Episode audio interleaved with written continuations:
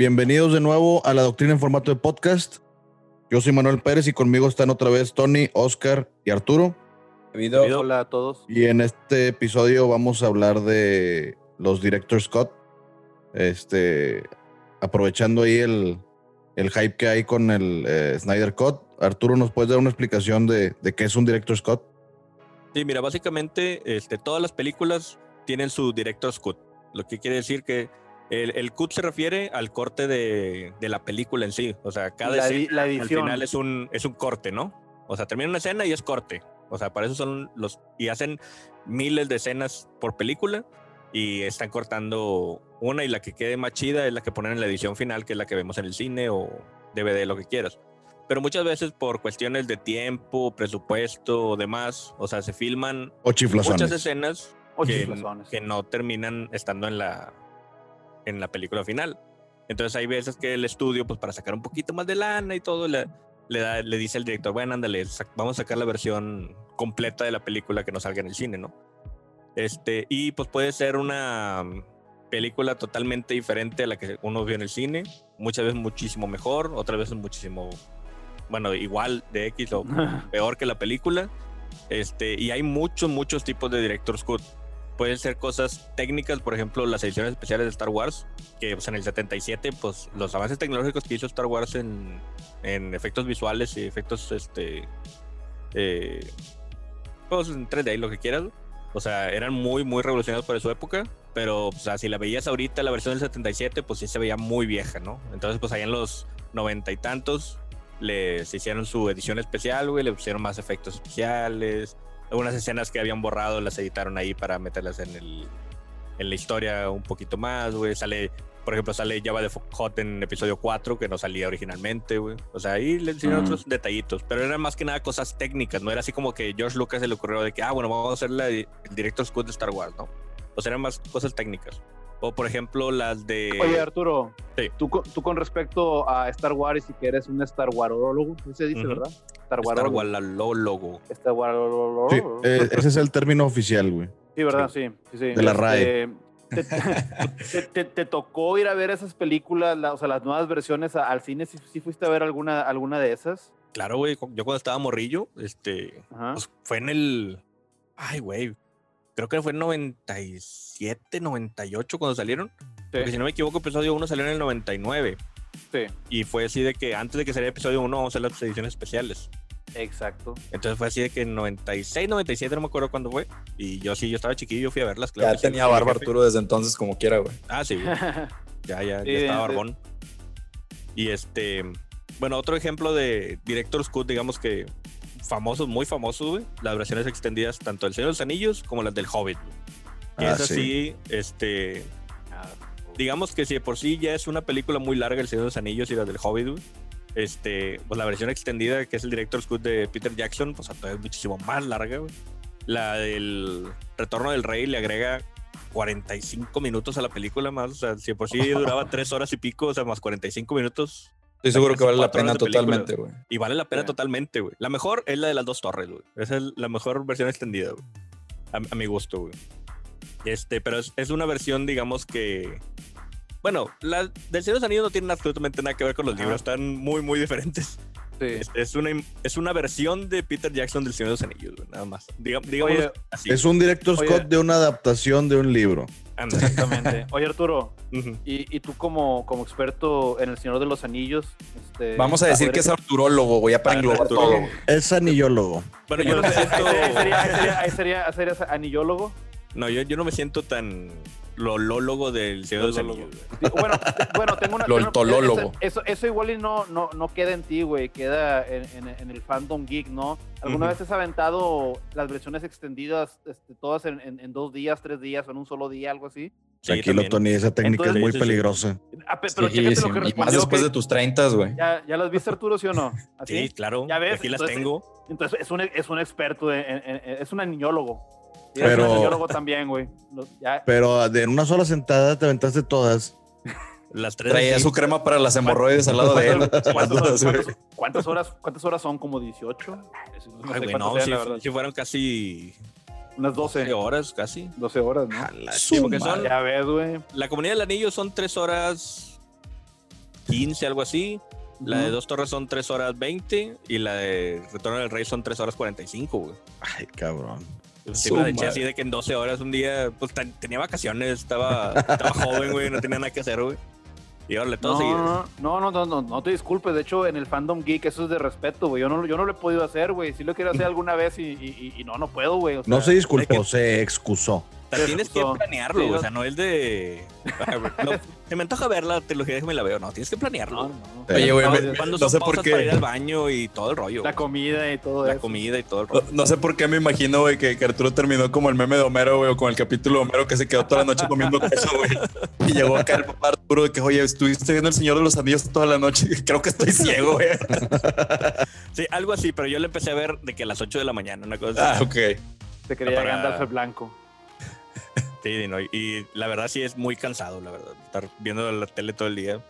Este, aunque sería el sueño de uno, güey, y a lo mejor unos lo hacen todos los días, güey, pero la neta, güey, sí te cansa estar viendo la pantalla. Oye, todo bueno, el bueno, día, ya, ya que dices eso, que lo hacen todos los días, güey, acaba de salir hace poquito un fan este, que acaba de entrar al, al récord Guinness porque vio la película de Avengers Endgame.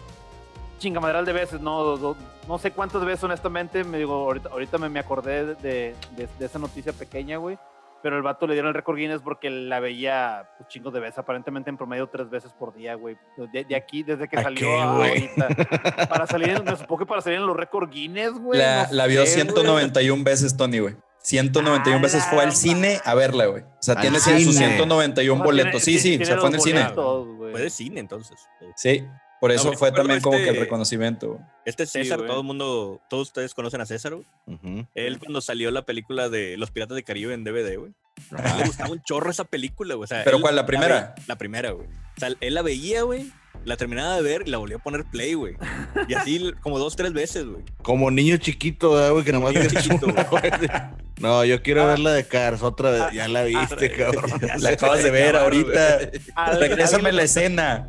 ¿Alguien le pasó eso alguna vez, güey? Digo, a mí no me ha pasado como que tantas veces, pero me pasó con The Dark Knight. Sí, la vi como unas 10 veces en, en la temporada que salió en cines y luego en Pirata, güey, y la madre, güey.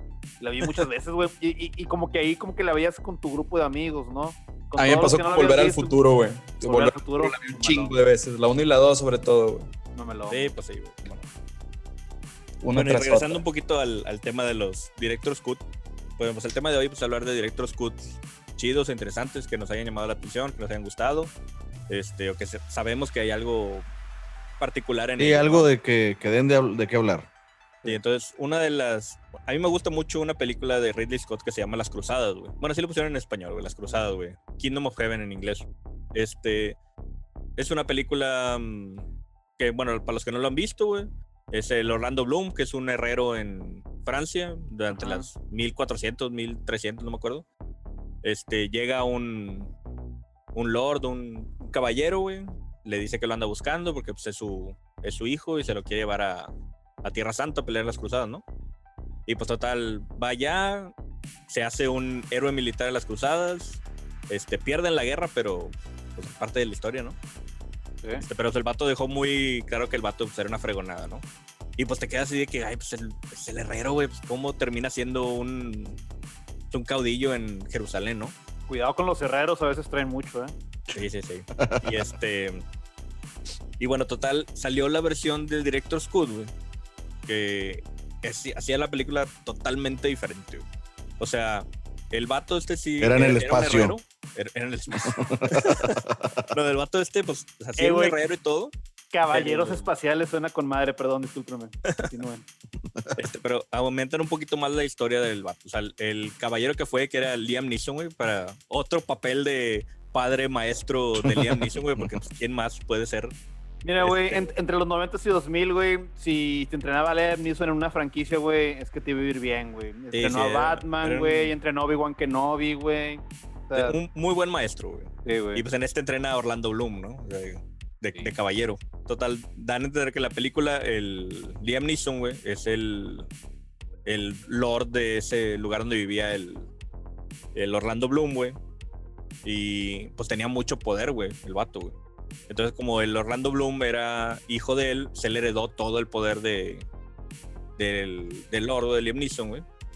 Y luego explicaban de que el Orlando Bloom no era más era un simple herrero, güey. O sea, el vato era del grupo de ingenieros, güey, del Lord actual, güey. Cada guerra que iba, pues el vato se dedicaba a hacer las armas de asedio, güey, este, la estrategia, todo eso. Él, era parte de los que hacían todo eso. Entonces el vato ya tenía un background militar, güey, de que pues, te explicaba de que pues, el vato, ¿por qué sabía tanto, güey? No, pues era por eso, güey. Y luego, pues la historia, este, la reina de Jerusalén, que era hermana del, bueno, era la hermana del rey que se, se había muerto. Entonces ella pasó a ser la reina junto con otro güey que era un Guy de Lusignan, que era un francés, güey. ¿Cómo, cómo, cómo es ese, güey? A ver otra vez. Guy de Lusignan. Y Ah, y de Lusignan. Señor sí- francés. sí te escuchaste muy sí francés, güey. Él sí era francés, yo no. Este, bueno, total, ellos son. El Guy de Lusignan es el rival del Orlando Bloom de la película, güey. Y pues él se, se casa con la. Él está casado con la reina, güey. Pues él se hace el rey de Jerusalén, güey, y hace la, la guerra contra los musulmanes, güey, que es lo que él siempre quería, güey. En el director Scott, güey, sacan que el verdadero heredero al trono de Jerusalén era el hijo de, de la reina esa, que era un chavillo que tenía seis años, siete años. Pero pues el chavito tenía, tenía lepra, güey, igual que el papá, que el, que el tío, güey.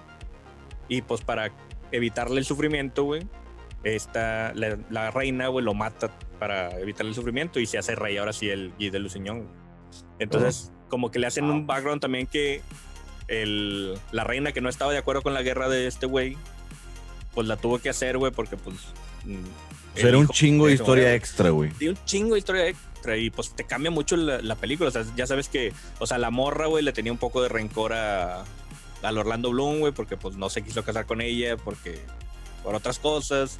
Este, pues lo de la tragedia del hijo, güey, que el vato era experto militar, güey, digamos, güey, o tenía conocimiento militar, güey. Oye, que Entonces- la morra era Eva, Eva, Eva Green, ¿verdad? Era la Ah, sí, morra Eva que Green, tenía De hecho, en ¿cómo no esa película, O sea, en esa película salen bastantes actores buenos, güey. sí, güey. Eva Green, güey. ¿Cómo no, ¿Cómo no se va a querer casar con Eva Green? Pe- película fantasiosa. Sí, sí, sí, sí, sí. Y este. Y ahí dan otras dos, tres escenas de peleas, güey, de, de personajes que eran. De hecho, que muchas veces en los director's cut salen escenas que nomás salen en los trailers y, el, y viceversa. O sea, muchas veces, no sé si recuerdan el, el tráiler de la película de Rogue One. Sí. Había muchas escenas en el tráiler que no salieron en la película, güey. O sea, casi la mayor No parte acuerdo, del tráiler no salió en la película, güey. No, yo tampoco me acuerdo. Sí, no, si quieren, después busquen el tráiler de Rogue One y vean las escenas, o sea, que, quiénes salen ahí, qué está pasando, y de que, ah, eso no pasa en la película, güey. Está, está, está- está muy curioso, güey. Esta es una muy buena película, es de Ridley Scott, el mismo director de Alien, que también Alien tiene su versión del director. Este, véanla, se les recomiendo bastante. Este, creo que Tony tenía ahí una recomendación similar a, a la mía. Tony. Con respecto a Kingdom of Heaven, No, no, o Oh. sea, tu, Director Scott. tu director Scott que te gustaría recomendar, güey. Ah, sí, sí, claro, claro, claro. Bueno, pues mi director Scott, este, eh, pues, a chinga, parecido a Kingdom of Heaven, no. No, no, del director, así de. O sea, de tú- tipo Ah, de Ridley Rid- Scott, de- de- Ah, que es un director bueno Scott. que hace buen review. Ah, ok, a la madre, sí me lo conectaste bien cabrón eso, fíjate. Pero hay una disculpa. No, pues sí tienes mucha razón, güey, sí, o sea, o sea, de directores de, de la talla de Ridley Scott, sí, sí tengo una, una, una, una versión ahí, que vendría siendo la de Terminator 2 de James Cameron, ¿no? Y que de hecho, pues si, si vamos a hacer comparaciones, pues James Cameron en sí es, de todos los directores en sí es, es el, el más exitoso o más, ¿cómo se podría decir? Debería ser el más renombrado, ¿no? Pues es el que tiene a Titanic como una de las películas más, más este, taquilleras, güey. Tiene Avatar, Avatar. también. Como una, bueno, de que hecho ahorita volvió a ser la película más taquillera de todos los tiempos porque tuvo un reestreno en China, porque pues ahí la gente sí, sí- Eso es sí va, sí sí al cine. Sí, es Sí, trampa. sí, está un poquito Sí. de trampa. La, la- la ha sacado varias veces, la, la verdad, güey. Pero también Avengers Endgame la va a sacar, vas a ver, en, en un rato, güey. Y, y- y se van a andar ahí peleando el primer puesto. Pero ahorita es el primer lugar, güey. Y deja tú eso, ¿no? Porque siempre los geeks van a decir, nah, nah, el dinero no tiene nada que ver con la calidad. El dinero no tiene nada que ver con que una película sea exitosa. Ah, sí, no hay problema, güey. Pero tiene Terminator 2. Gente, perdón por no decirles nada, una disculpa. me- me- Sí, no, tiene Terminator 2, güey, que es una película excelentísima. Tony, no te enojes, güey. No, no es, no, disculpa, ya, Es, vamos es a una película, una película tan buena que hasta Homero Simpson hace la voz de, de Terminator y ni te das cuenta de lo buena que es su actuación, güey. Ándale, güey. De, de, El de buen hecho, Humberto Vélez. Sí, de hecho, de hecho vi, vi la versión del director, güey, que, que la vi en español latino, güey, lo cual me, me pareció un acierto excelente. De chavito, de los 18 a los 30, podría decir chavito. este, sí dices de que no, güey, este, las películas en el idioma original, güey, porque se disfrutan más chido y no sé qué tanto. Ahorita a esta edad, güey, después de los 30, güey, escuchar la versión en latino de, de Terminator 2, güey, está con madre, güey. Se me hace la mejor opción, güey, que estarla escuchando con el acento austriaco raro de, de, de Arnold Schwarzenegger, güey, que, que la verdad pues actúa El bien. Schwarzenegger. De Schwarzenegger, güey, ándale, exacto, güey. y este, y, y la verdad me gustó mucho más, güey. Y lo que tuvo de curioso, güey, porque pues esa versión del director no la encontré para poder rentar, la tuve que encontrar ahí por, por ciertos lugares, güey. Este, fue que, que la- las escenas del director, güey, o sea, de, la- de- de las partes extras estaban en inglés. O sea, estaba en español latino y cuando entraba una, una escena Qué nueva, güey, estaban hablando en inglés y de Una- que, ah, mira, Una de esas escenas, Tony, no es cuando, cuando este John Connor le intenta enseñar a, a sonreír a Terminator, güey. sí, una, Está una- una de bien esas- creepy esa escena, güey. Es muy, muy creepy. Bueno, haz de cuenta que, que, bueno, lo chido que no tenemos que hablar tanto sobre Terminator 2, ya sabemos, ¿no? Que, que John Connor es el salvador de la Tierra, que nos va a salvar de las máquinas, y se mandan a, a- dos Terminators, uno a, a- matarlo y otro a salvarlo, güey. Este, cosa que interesante que me gustó mucho de la película, güey, es que de chiquito nunca me di cuenta, güey, cómo te ponen a, un Terminator como el bueno, que es el policía, y a Schwarzenegger como era el malo de la pasada, pues, pues y todas las cosas que hace piensas que es el malo, ¿no? Cuando se, cuando se encuentran por primera vez, güey, sea, que pues el niño pues no sabe con quién irse y resulta que el policía es, es el que lo quiere matar, ¿no? Y, y, y, y por los trailers obviamente sabías que, que, que- Schwarzenegger y porque ya estábamos chiquillos cuando la vimos mucho, pues este, te das cuenta que Schwarzenegger es el héroe, pero en sí la película estaba hecha para darte una subversión ahí, ¿no? De no saber quién era el malo en verdad. Y pasa varias veces también cuando están en el hospital y que Linda Hamilton, Sarah Connor se encuentra también con Schwarzenegger, pues asusta un chorro, ¿no? Porque dice, ay, güey, ese es de la película pasada, ¿no? Y es donde empieza a correr, ¿no? Ta, ta, ta. Eso, me, eso me pareció un, punto muy Este güey es interesante. el de la otra película. Es el güey de otra película, ya lo había matado y aquí está de nuevo, ya valió madre, güey, no. Y hace una cara de que dice, ya valió madre, y corre para el otro lado. Todo eso me pareció muy chido. Pero bueno, bueno, perdón. Volviendo a la película, a- de- a, bueno, la parte del, del director Scott, güey. Esta versión tiene esa escena de que dice este, este canon donde le enseñan a sonreír, güey. Durante la película, Mm, John Connor le está, le está enseñando cosas, güey, este, un poquito más humanas, güey que él de cierta manera aprende, ¿no? Y al final de la película hasta eso dice, ¿no? Cuando ve a John Connor con una lagrimita y le dice, ah, ya sé por qué los humanos lloran, ¿no?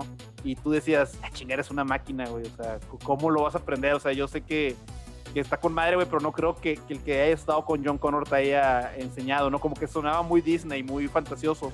Acá en la película te ponen una escena en la cual le abren la cabeza a Schwarzenegger y le sacan el CPU, que es un chip acá, grandota acá de los 90, güey, bien, bien chafote, güey. Supone que, que John Connor le hace un hack al, al, al chip, te lo vuelve a poner y eso Un hace floppy que- disk. Ándale. No, se ve como, como un chip de los viejitos, de los viejitos, de los viejitos así todo- todos, este... Ah, Gigante. las- Sí, gigante, güey.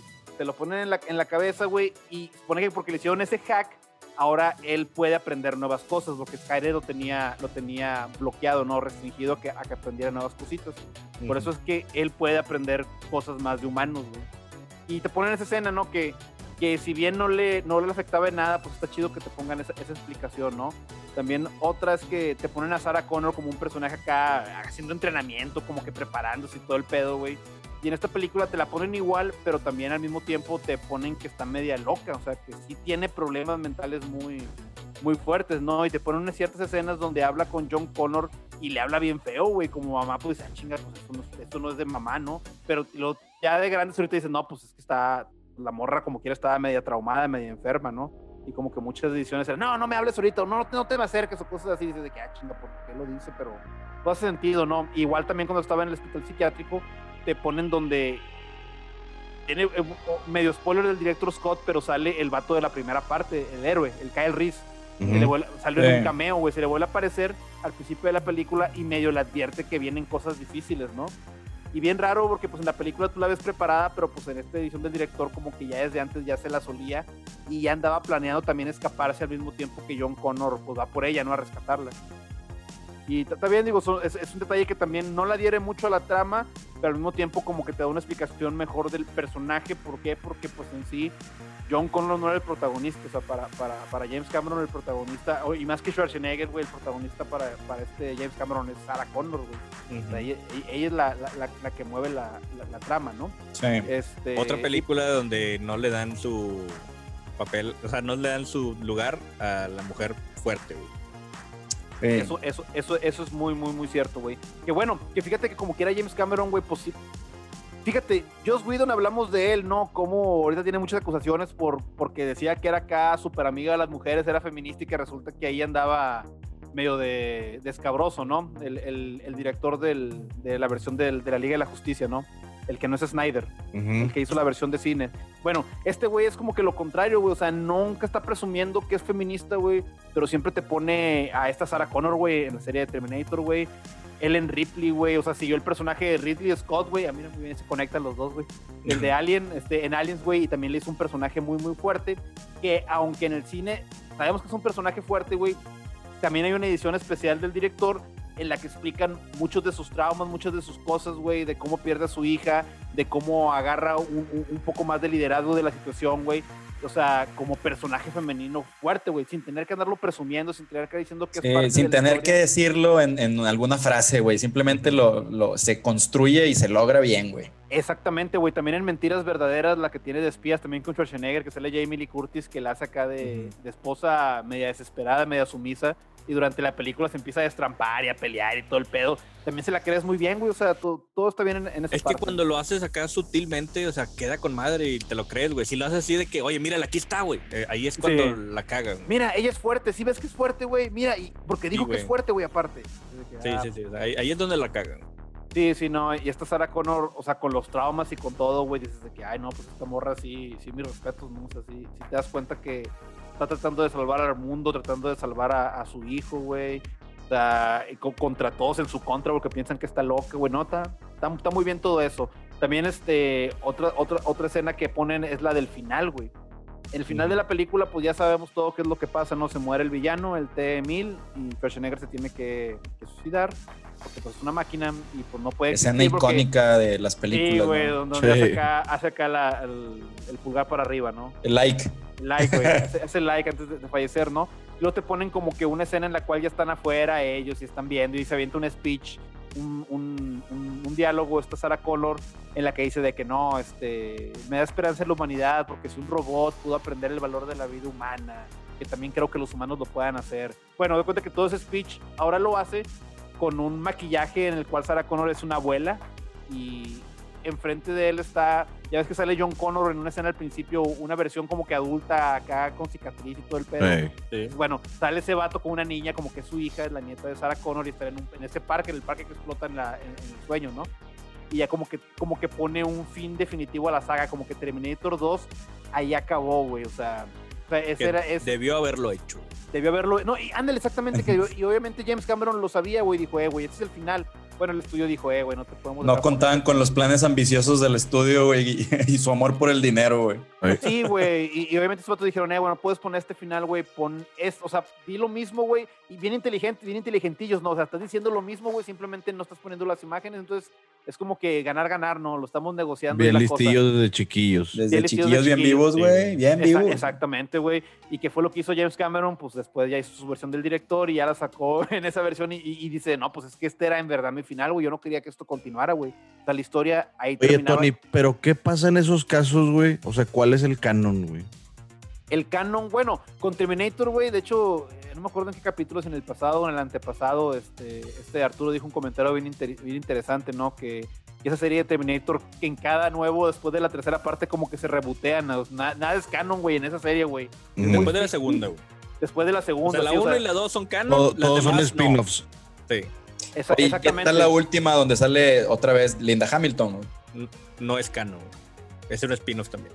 Sí, no, Ah, que como quiera, como James Cameron se lo, se lo trajeron con, pues, con lana, me supongo, porque James Cameron tiene. Mira, James una- Cameron le enseñaron un billetillo. Ven, ven, ven, ven, mira, mira, mira, que- mira, De- güey, no, de- no de- creo. No descansa creo un poco de Avatar 2 y 3, güey. Ven- Vente hacer Exacto, güey. Exacto, güey. Y el vato dijo, sí, güey, está bien, no hay problema. No sé Sí, me gusta el dinero, claro.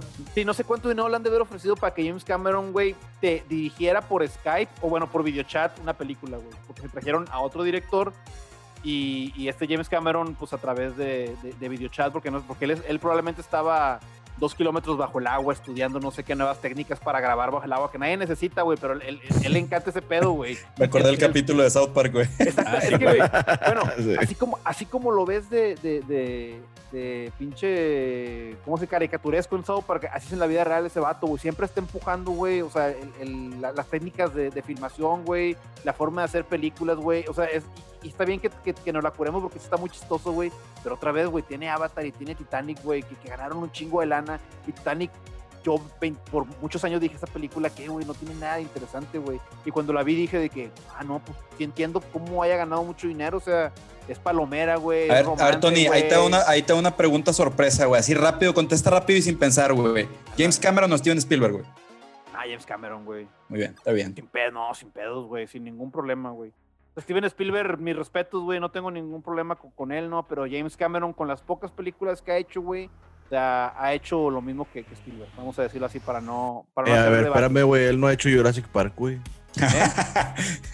Sí, güey, pero, pero la raza que, trabaja, que trabajó en Jurassic Park, güey, fue raza que trabajó en Terminator 2 y en The Abyss, güey, que empujaron los efectos especiales a poder tener esos dinosaurios en Jurassic Park, güey. Ok, me disculpo. así está de claro. Sí, sí, sí, no, no. O sea, esos vatos siempre estuvieron, no, y, y se nota ya en los 90, ya, ya viendo en retrospectiva, güey, las películas que estuvieron empujando y cómo sí andaban medio en pique esos güeyes, güey, tratando de hacer la mejor película de entretenimiento posible. Y, James Cameron ganó, güey. Está bien, güey, se dice, güey, se acepta. Oye, que, que James Cameron no tuvo que hacer esas tretas sucias que tuvo que hacer Disney para superar en, en las, en las entradas este, a, a Avatar, ¿verdad, güey? Que la extendió la película quién sabe cuánto tiempo, güey, y, y quién sabe qué otras tretas se aventó Disney Bueno, para es- superar a... Es que otra vez no se trata que, que- que lo haga Disney, lo, lo- digo, lo hacen los estudios y de su parte Fox sí sacó varias veces Avatar, o sí ha sacado varias veces al cine Avatar. Ay, o sea, ay, claramente, pues sí la ha sacado varias veces, pero pues otra vez son los estudios. Y ahorita da mucha risa, güey, porque sacaron la película de Avatar, güey, o sea, hace poquito, cuando Disney ya compró Fox. O sea, en- entre Disney se anda peleando el primer y segundo lugar de la película más taquillera de los tiempos, ¿no? Oye, güey, voy a, voy a checar los papeles de mi casa, güey, a ver si no son de Disney, güey. Ya, Ya no sé, sabes güey, ni qué el- A chingados, lo güey. mejor sí, güey. No, todavía Ah. no, que no. ok, oye, quiero vender mi casa. Va va a salir Mickey Mouse. No, no, no vas a poder. Oye, este signo de las orejitas de Mickey, ¿qué hacen ahí? Ah, no, ya. ¿Qué es esta firma aquí en las escrituras Walt Disney? Sí, güey, pero pues bueno, digo, es- es- ese es una de, de- de la- de los, este, de los ejemplos que traía de películas de versión del director que son buenas, ¿no? O sea, que dices de que, ay, güey, o sea, y eso que la acabo de ver ahorita, güey, me pareció excelente, güey, o sea, también la vi con, con mi esposa, con, con, con Dalila, güey, y también le gustó mucho, y, y- y lo divertido, y fíjate, güey, eso me gusta mucho, que, que es algo que quería decir, ¿no? De, de las versiones del director. El hecho de decir, ay, güey, esta escena no la recuerdo, pero sí pasó así. No, no estaba tan extendida. Ya, ya muchas veces como que mame, ¿no? A lo mejor ni es cierto, ¿no? Simplemente no te acuerdas así de que, no, yo no recuerdo que esta escena fuera así. Como que le empieza a poner más atención. Ah, esa es la escena nueva, no. Sí, la adherió a la película más, o sí me gusta más esta versión. Como que son datos extra, güey, que hacen un debate divertido, güey, dentro de una película que ya viste muchas veces y que ahora sí puedes hablar, ¿no? Porque muchas veces no te gusta que hablen en las películas. Esto de las versiones del director te da la oportunidad de poder platicar, una experiencia más bonita de ver películas. Yo digo que cuando ya nos podemos juntar todos sería algo muy divertido de ver entre cinco o seis personas y estar ahí, güey, o sea, cuchicheando de la película, güey, dándole en su madre. Y ya, nos quiere decir. Bueno, yo, yo soy de los que me gusta ver la, la película sin, sin cuchichear. No, no, no, sí, no, por, por- por eso digo, güey, o sea, si viste muchas veces la película, güey. Ah, sí, ya la viste sabes, muchas veces. Pues Sí, sí. ves la versión del director y dices, bueno, pues ahí sí puedo ver qué, es lo- qué es lo que está haciendo yo con. con- con- ¿A poco tú eres de esos que hablan en el cine, Tony? En el cine no, no, no, en el cine Ah, no. ok, güey. No, no, pero ya, ya- ya viste, lo mató bien como, ah, No, no, no, no, pero, pero, ya, pero ya, en la, ya en la casa, güey, si ya, si ya voy a poner una película que, que ya, pu- que ya puse varias veces, güey, ahí sí digo, eh, güey, una disculpa, no, pero estoy queriendo ver una película, güey. Sí, no sean explicar- de esos. voy a- A mí se me hace que ese es el malo. cosas. Es de, de esas que dicen como que, mira, esta es mi escena favorita. Espérate, espérate, checa, checa, chécate este pedo, es mi escena favorita, güey. No, no, pero se me hace que, que- que la frase más, más, más, este, desesperante es, es como la que dice este, este Pérez. Ah, No, güey. a mí se me hace que ese es el malo, sí. O de que, no, no, o- o de que, de que sale el villano. Yo siempre supe que era él, güey. Sí, Así, pero- así. Desde el inicio se notaba que es ese cabrón. Sí, güey, dije, pero ¿por qué no dijiste, güey, desde antes? Ah, no, güey, es que no te quería arruinar la sorpresa. Que no, hombre, güey. Ah, Papá, no seas así, papá. Pero bueno, esa esa sería mi, mi, mi opción. Y, y, pues, ¿quién sigue? ¿Pérez? Sí, este, bueno, de, de Director Scott no, no nada más es para películas y yo les quiero recomendar el Director Scott de Resident Evil 1 de, de Play 1. No es un gran cambio, pero trajo muchas cosillas muy chidas. Este, probablemente todos hemos jugado el, el, el Resident 1 de Director Scott, o bueno, los que han jugado Resident 1, ¿verdad? el Director Scott, porque si es una versión mucho, muy superior, está muy chida. Este, y no sé, eh, cosas, cosas que, que les puedo comentar que hay diferencias. Para empezar, pusieron una dificultad más avanzada. Le llamaban Advanced y luego se llamó Arranged, que era. Sacaron varias versiones, ya ven cómo, cómo era antes los juegos que no se ponían de acuerdo. O sea, está el Resident Evil 1, el Resident Evil Director Scott y luego está el Resident Evil Director Scott Bueno. Dual Shock Version. Pérez, Sí. lo, lo, lo, lo mismo pasa con las películas, güey. O sea, eso que estás diciendo, güey, haz de cuenta que, pues obviamente estaba leyendo un poquito sobre, sobre esto de los directors Scott, güey. Hay una película que se llama Once Upon a Time in America. Eres una vez en América, una historia de gangsters, güey. Y tiene versión del director, no, versión de Cannes, versión del cine, versión del director, versión especial, Redux. Y de que, ah, la, Sí. madre, o sea, un chorro, güey. y- Bueno, ya, y acá lo loco es que entre la Director Scott y Director Scott Dual Shock Version no, no hay mucha diferencia, güey. Este. Pero habían, habían cosas chidas, o sea, sí, sí había eh, la- la- los tecnicismos o la nomenclatura que usaron, sí puede sacar de onda, pero, por ejemplo, una cosa chida que hicieron fue esa, ponerle un modo de dificultad extra que le llaman Arrange o Advanced, que lo único que hace es cambiar las ubicaciones de enemigos y de ítems para que si ya te lo acabaste muchas veces, como era común en ese entonces, acabarse muchas, muchas veces un solo juego, tuvieras un reto extra o un reto mayor en otra vez encontrar dónde estaban los, la- las piezas clave o los enemigos que te pudiera seguir asustando. No sé si se acuerdan de un personaje que se llama Forrest. Y no me ¿Cómo recuerdo, no? Forrest Sprayer, algo así, o Spayer, no me acuerdo con, con cuál de los dos. Bueno, en la versión de Director Scott es donde se levanta, güey. Antes nada más lo veías muerto, agarrabas el grenade launcher o dependiendo lo que tuviera. Y ya te ibas, ¿verdad? Oye, ya tengo una, una duda ahora que estás hablando de las diferencias. ¿Hubo alguna versión de las que salieron en América en donde hayan puesto las escenas grotescas del intro, güey? ¿Te acuerdas de las escenas grotescas? En la, ya ves Sí, que en la parte Sí, donde... en la primera, si no mal recuerdo, güey. La primerita, entonces. Sí, güey. Este, y luego ya todas las demás no salieron, e incluso en la DualShock version decía que incluían el, el original footage, güey, y, y no, güey. No lo ponían, güey. Tenías que irte al, original, güey. No Digo, sé para por qué, aquellos- no sé por qué hacían eso, güey. Para aquellos que no lo sepan y jugaron Resident Evil 1, si recuerdan el, el- el intro que estaba hecho por actores reales, eh, pues manejaba por ahí, ¿no? Cómo llegó el equipo Alpha este, a, a investigar qué fue del equipo Bravo y pues salió ahí como que se encontraron ahí, tuvieron algunos hallazgos, luego salieron los perros, pero cortaron unas escenas ahí medias fuertecillas, medias grotescas. Para que ese las pueden entonces encontrar en muy cabrón. Sí, pues salían Ah, bueno, ahí una y pedazo algo de una mano chingón. y la madre. Había, hay algo muy chingón que hay un. Hay, siempre sacan este, personas como que proyectos de fans, este, no necesariamente de desarrollo de juegos, pero en este caso, un fan está, eh, hizo una. eh, si se le puede llamar así, una reconstrucción de ese cinematic en 4K y en 60 frames. órale, güey. Ay, güey. Qué Sí. chingón. Nunca, Sí. nunca se me va a olvidar la cara. ¿Cómo se llamaba el vato que se encuentra la mano, güey? Se me va el, el nombre. güey. Joseph. Joseph, güey. Que casi cuando se encuentra la mano que. Sí, güey. Sí, se- Resident. Resident Evil 1 y también el 2 se caracterizan por pésimas actuaciones este, de ese tipo de cinematics y de voz, güey. de Oye, voz. Dino, pero- Dino Crisis también, ¿no? Sí. Sí, yo, bueno, Es que yo creo. Como en general, güey. Sí. Eh, pero mira, bueno, esa, eso no esa importaba, era una de las, de Sí, las no. diferencias que, que pusieron el, eh, una dificultad extra que estaba chido. Para los que ya nos habíamos acabado muchas veces el juego, una dificultad extra era súper bienvenida. Otra cosa, no sé si se acuerdan, pero el, el como que el arma acá de cajón de los Stars es este Samurai Edge, se llama la pistola. Sí. Bueno, en el primer juego no existía, existía una Beretta 29F, creo que se llamaba. Sí. Y para el director Scott ya pusieron, digamos que visualmente la primera versión de la Samurai Edge, que se llamaba do- Beretta 29F, inox, de, de inoxidable. Y a partir de ese, digamos, de ese concepto fue que ya hicieron la, la Samurai Edge para los juegos de, de ahí en adelante. Este, otra cosa, escuchó ahí una nave de, sí. de Star Wars. Otra vez estás en Tatooine, Arturo. Perdón, perdón, perdón. Oye, no, pero es- en el Director's Cut también es donde salen los zombies rojos o, o ya estaba en el original también. No, los zombies rojos te refieres a los Crimson. Ah, Sí, ese es en el, en Los el Crimson son exclusivos del, del remake, güey. Crimson significa escarlata en español, ¿verdad? No, es, ese es Scarlet, güey. Crimson es carmesí. Carmesí. Sí. Que Está creo que para el caso es el mismo pedo. Sí.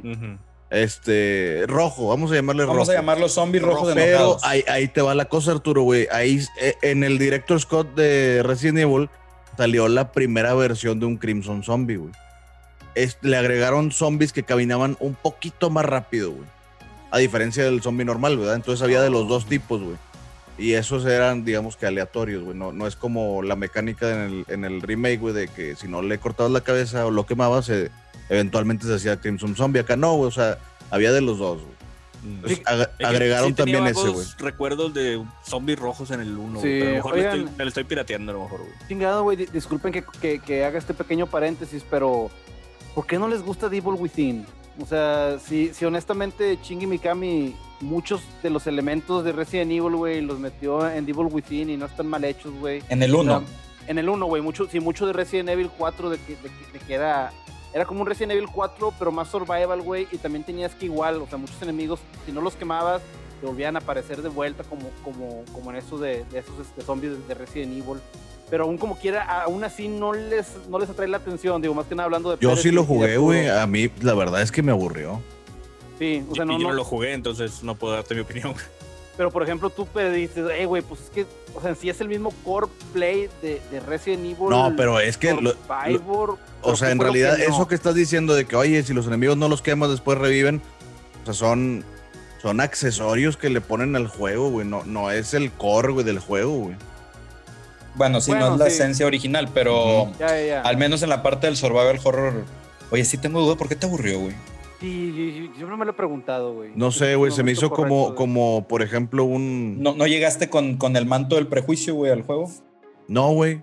No, pues de hecho yo dije, Shinji Mikami, güey, tiene que estar de poca madre, güey. Con la morra del anillo, güey. Se mueve acá toda bien rápido, que tiene un chorro de cabello.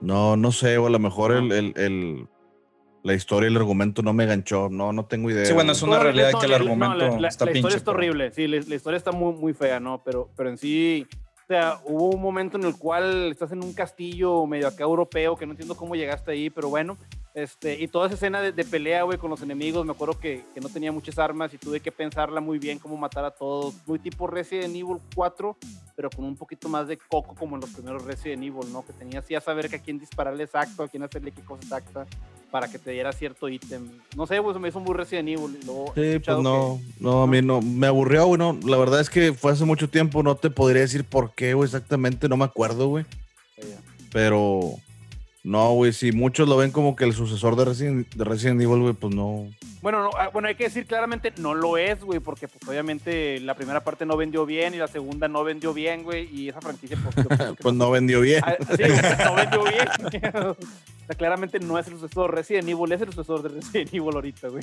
Digo, El sucesor de Resident Evil es Resident Evil. Es Resident Siempre Evil. se va a quedar así. sí, sí. Pero bueno, Sí. yo nada más tenía esa pequeña duda, ¿no? Podemos volver de nuevo. Sí, no, es, es duda válida, güey, de por Sí. qué a un fan de Resident Evil no le gusta el, el otro Resident Evil, pues no, güey.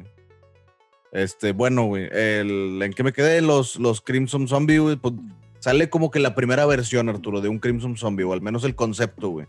de, digamos que el, el zombie con las mismas características, pero con, con perks, güey, que saca más rápido, güey. Este.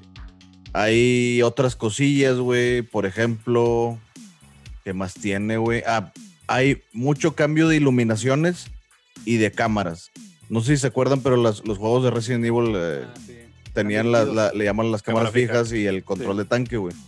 Bueno, acá como que pusieron los mismos cuartos en, much- en muchas partes, los mismos cuartos en otras tomas con otra iluminación. Y pues para una persona, güey, que esté jugando ese juego, que ya haya jugado muchas veces Resident Evil y ahora que juegue este, pues digamos que es un juego, digamos que lo podían ver como si fuera un remake, güey. O sea, le subieron Claro. mucho, güey. Sí. Muchísimo, güey. Este. Y muchas otras cosillas que tenía el juego. Y en la versión de DualShock ya vibraba el control, güey, cuando te mordían, cuando pasaba algo en un cinematic y así. Entonces, pues Cuando salían los sí, perros en la ventana. sí, güey. Sí, eso, de esas escenas icónicas, güey, estaba, pues, estaban chidas, güey, y las mejoraron con, con el director Scott, güey. Entonces, pues sí, es, es, es un buen director Scott del Resident 1, güey. Sí. Oye, que de hecho, si nos, si nos vamos todavía un poquito más a, a- al mame, se podría decir, el Resident Evil Remake de. O sea, para, para Cubo, de cierta manera, es, es una nueva versión de director, ¿no? Yo diría que ese es sí, porque se hizo 100% desde un cero. remake, güey. Es un remake, es eso desde cero, entonces. Sí. Sí, Ah, pues, no, no agarraron nada del viejito. O sea, Nada. hicieron todo desde cero. Nada más Ya, la ya. historia, güey. Incluso Es metieron es cosas extras, güey, como Lisa Trevor, güey. Sí. Muy chida esa, esa parte de la historia, güey. Muy chido. Y, y esa historia en particular pega mucho en el canon, güey, de los restos de todos los juegos, güey. Pues tanto que va a salir en, Sí. la, en la película. Lisa Trevor va a salir. En la nueva, sí. Qué Sí. loco, güey, qué chido. Va- es, es una monita. Bueno, pusieron un video de una contorsionista que sí me dije, ay, güey, qué miedo. Yo a ser ella. Pues Lisa Trevor en el juego es acá media lentona, güey. Este, no, no. Pues es como un, un Nemesis que.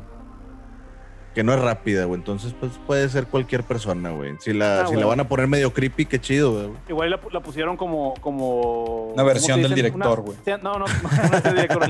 No, como que un screen test, ¿no? Como que el- algún, alguna prueba de. Puede ser, güey, pero qué chido que, lo hagan a- porque la neta es un personaje para el canon de Resident Evil muy importante, güey.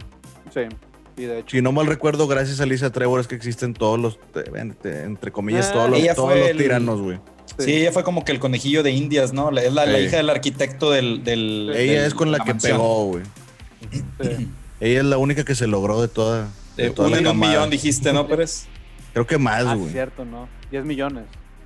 O 600, 600 millones. millones. ¿Qué- ¿Qué te iba a Entonces, decir, sí, güey, es este, un personaje sí? chido, güey, que lo incluyeron en el remake, güey. Entonces, pues ya de, de entrada está, está chido que algo haya, ah, digamos que trascendido tan chingón de un remake que pensaban que iba a ser como que un jueguillo, esos de, de Sí. como un spin-off o algo así. Sí. Y, y no, güey, pues hicieron remakes de, después de muchos Resident, güey. Pero bueno, eso no tiene nada que ver con el director Scott. Este, está chido el de Play 1 de, de, de Resident Evil. Director Scott se llama Resident Evil 1 Director Scott. O si quieren, pues el Resident Evil 1 Director Scott Dual Shock Version, que es exactamente lo mismo. Más que horas, ahora vibra. Vibra y en vez de Advanced es Arranged la, la dificultad. Bueno, y traen trajes de Chris y, y Jill, pero Sí. puedes ir a un closet, te los cambias, te ponen los originales, güey. Ya ven cómo son Resident Evil, güey. Sí, Sí, sí. Oye, que también digo, hablando de los videojuegos, güey, hoy en día, pues ya todos los juegos son, tienen versión del director, ¿no? Sale el, pin- el juego sale de que sin acabar, con un chorro de problemas, y luego dos años después ya te venden ahora sí la, la edición de eh, la edición del año. O la edición, no sé qué, que a final de cuentas te dice edición del año, pero en verdad es el juego con todos los, los, los fixes, con todo, o sea, con todos los arreglos, con Los las patches cosas y los nuevas, con los DLCs. patches y con los DLCs, güey. Y en sí es, es, una, es una versión del director, ¿no? Sí, hay un, hay un creepypasta también de eso del Nintendo 64, un juego que se llama Crow 64, güey. No sé si lo escucharon. A ver. o- No, güey. de- del cuervo. De Cuervo, sí, sí. Es, es, eh, de hecho, es- recientemente empezó como que a, a agarrar un poco de fuerza la historia otra vez. En su Ah, va, a mayoría. salir, va a salir en Dross entonces. No, de hecho ya lo sacó Dross, güey. Ah, Digo, ya te, se, fue hace ya un- algunos meses, yo creo, güey. Pero para no hacer el cuento largo, pues es prácticamente algo así, un vato alemán, un desarrollador alemán que se obsesionó tanto por hacer un juego perfecto que no lo sacó en tiempo y ahí, por a consecuencia de eso, pues no lo terminó sacando porque en los tiempos que le marcaron sus inversionistas, sus accionistas y Nintendo, tenía un juego incompleto que muy probablemente sí lo pudo haber sacado, tenía algunos bugs, pero pues para su desgracia estaban en 64, no los podía, no podía haber una actualización para arreglarlos, ¿no? Y pues Sí. el vato se terminó suicidando, según dice, ¿no?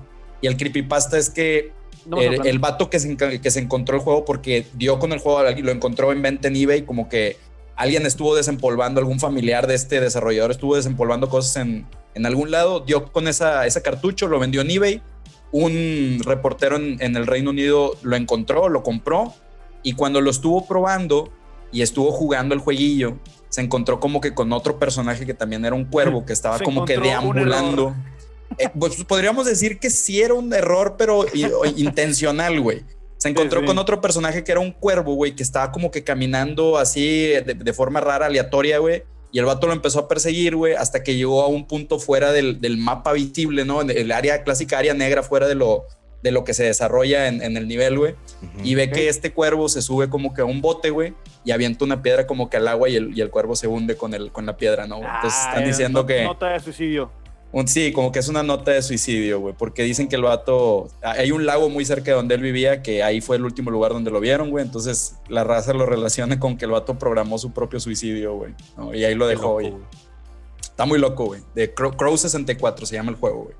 Tiene unos mesecitos que otra vez empezó a sonar porque este reportero inglés acaba de adquirir el juego y, y- y mostró lo que, lo que se desarrolló del juego para ese entonces. Pero ya ese era nada más la- el creepypasta Qué del loco, día. güey. Oye, pues a propósito de creepypasta, ¿vas tú, Oscar? Ah, cierto, cierto, güey. Eh, pues bueno, otro director Scott que, que- que quería aprovechar la oportunidad de hablar de esta película en algún momento hasta que se dio la oportunidad era de Shining. Eh, que bueno, hablando ya estrictamente del director Scott, pues hay, hay dos ediciones, la que es la versión de América, que esta duró más o menos dos horas y media, casi dos horas y media, y para la versión de Europa se cortaron 25 minutos, ¿no? Entonces, este, pues esta versión todavía se sigue distribuyendo en el Reino Unido en su mayor parte, ¿no? Que tiene esa edición de Kubrick. Sí. Y bueno, pues la verdad es que Kubrick como que no, nunca se, nunca mostró como que algún favoritismo por las dos. O sea, según decían, como que él estaba feliz de que algo, a- ambas versiones fueran su director Scott. Y pues bueno, alguien que no estaba tan feliz como Kubrick, pues era Stephen King. Ese güey sí Ah, estaba sí. muy encabronado con Kubrick porque vio cómo le puso talquito a su libro y se lo pasó por los, por los dídimos. Vamos a decir los dídimos para que no se escuche tan feo, güey. Sí, Entonces, sí. Por sus resplandores. Su- se Por pasó- sus lo pasó por sus resplandores, resplandores, güey. Ándale, bien dicho. Entonces, de, ¿por qué sacó dos versiones? Pues también digo, regresando un poco a eso, pues algunos dicen que, que la versión estadounidense pues este, tenía el- el- la duración que le gustaba a la gente de América y pues la versión europea era un poco más corta, tenía escenas un poco más inteligentes según Kubrick, ¿no? De que los europeos son más, inteligentes, más ¿no? Más experimentales, decía Más él. experimentales, güey, Sí. sí. Pero pues bueno, digo, regresando al encabronamiento de Stephen King, Stephen King odió la película de Kubrick porque cambió totalmente el argumento, güey. De casi De todas hecho- las de Stephen King las odio, güey. Pues casi todas, pero con Ah. este sí hubo, hubo, hubo como que un poco más de, lo como decimos nosotros, de amarillencia, se quedó amarillo Sí. el güey. Incluso sacó Stephen King este, una miniserie, no la sacó él directamente, estuvo como que digamos que su, su mirada cuidadosa, de él, de- él estuvo, como que al él estuvo pendiente, ¿no? Sí, ya ves que dicen de que, ah, está como productor tal, y dices, nah, ese vato nomás fue por el dinero. Bueno, esa de Stephen King, él buscó quién, o sea, quién le ayudara, se, se- se ayudó con el, con el vato que, que hizo de la de la niebla y la de sueños de fuga. Es o sea, Mick Garris, si no me equivoco, Sí, ¿no? sí, el, el- sí, el- el que, el que la ha hecho. Ah, sí, me tocó con Mick Harris, perdón, lo siento mucho. O sea, con un vato de terror que ha hecho películas antes, no, no hizo esas, ese es Frank Darabont, pero hizo otras películas de, de- de- de adaptaciones que le gustaron y se lo trajo con las, a, a la cadena ABC para hacer una miniserie de, de dos capítulos grandes de, de dos horas de, de Stephen King de- del Resplandor. Y de ¿Cuál hecho, la- fíjate, yo, yo creo que fue tanta su jiña, güey, la, la jiña de, de Stephen King, güey, que el güey esperó 17 años para sacar la serie. O sea, yo creo que estuvo 17 años así como que se levantaba todas las mañanas y algo como que le calaba, güey, ¿no? Hasta que sacó la serie esta que ahorita Tony también está, está mencionando, güey. Sí, güey. Este- Sí, güey. Y, la- y la- y la verdad, honestamente, güey, sí es, sí es la adaptación directamente del libro, güey, en muchas cosas, güey. Y que honestamente, güey, digo, Stephen King tenía razón en enojarse, ¿no? Porque tiene pocos libros que le han salido. O sea, que él dice, eh, güey, son libros donde yo le eché muchas ganas, son muy personales. De hecho, El Resplandor habla mucho sobre adicciones porque pues, Stephen King fue adicto a las drogas muy cabrón y tenía una historia, creo que de familiares con adicciones. Y mucho del libro, güey, pues tiene que ver con, con superar adicciones, en verdad, igual que, igual que la de Doctor Sueño.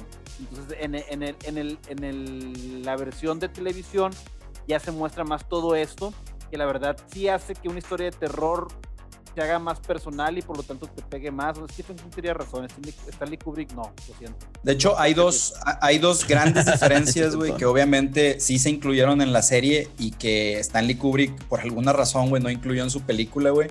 Hay más diferencias, ¿no? Pero las más importantes de todas es, eh, o sea, que en la película nunca se dejó, se dejó en claro como que qué era el resplandor o qué era el Shining, güey. O sea, el enfoque de la película era más como que de los eventos sobrenaturales que estaban pasando ahí en el Overlook.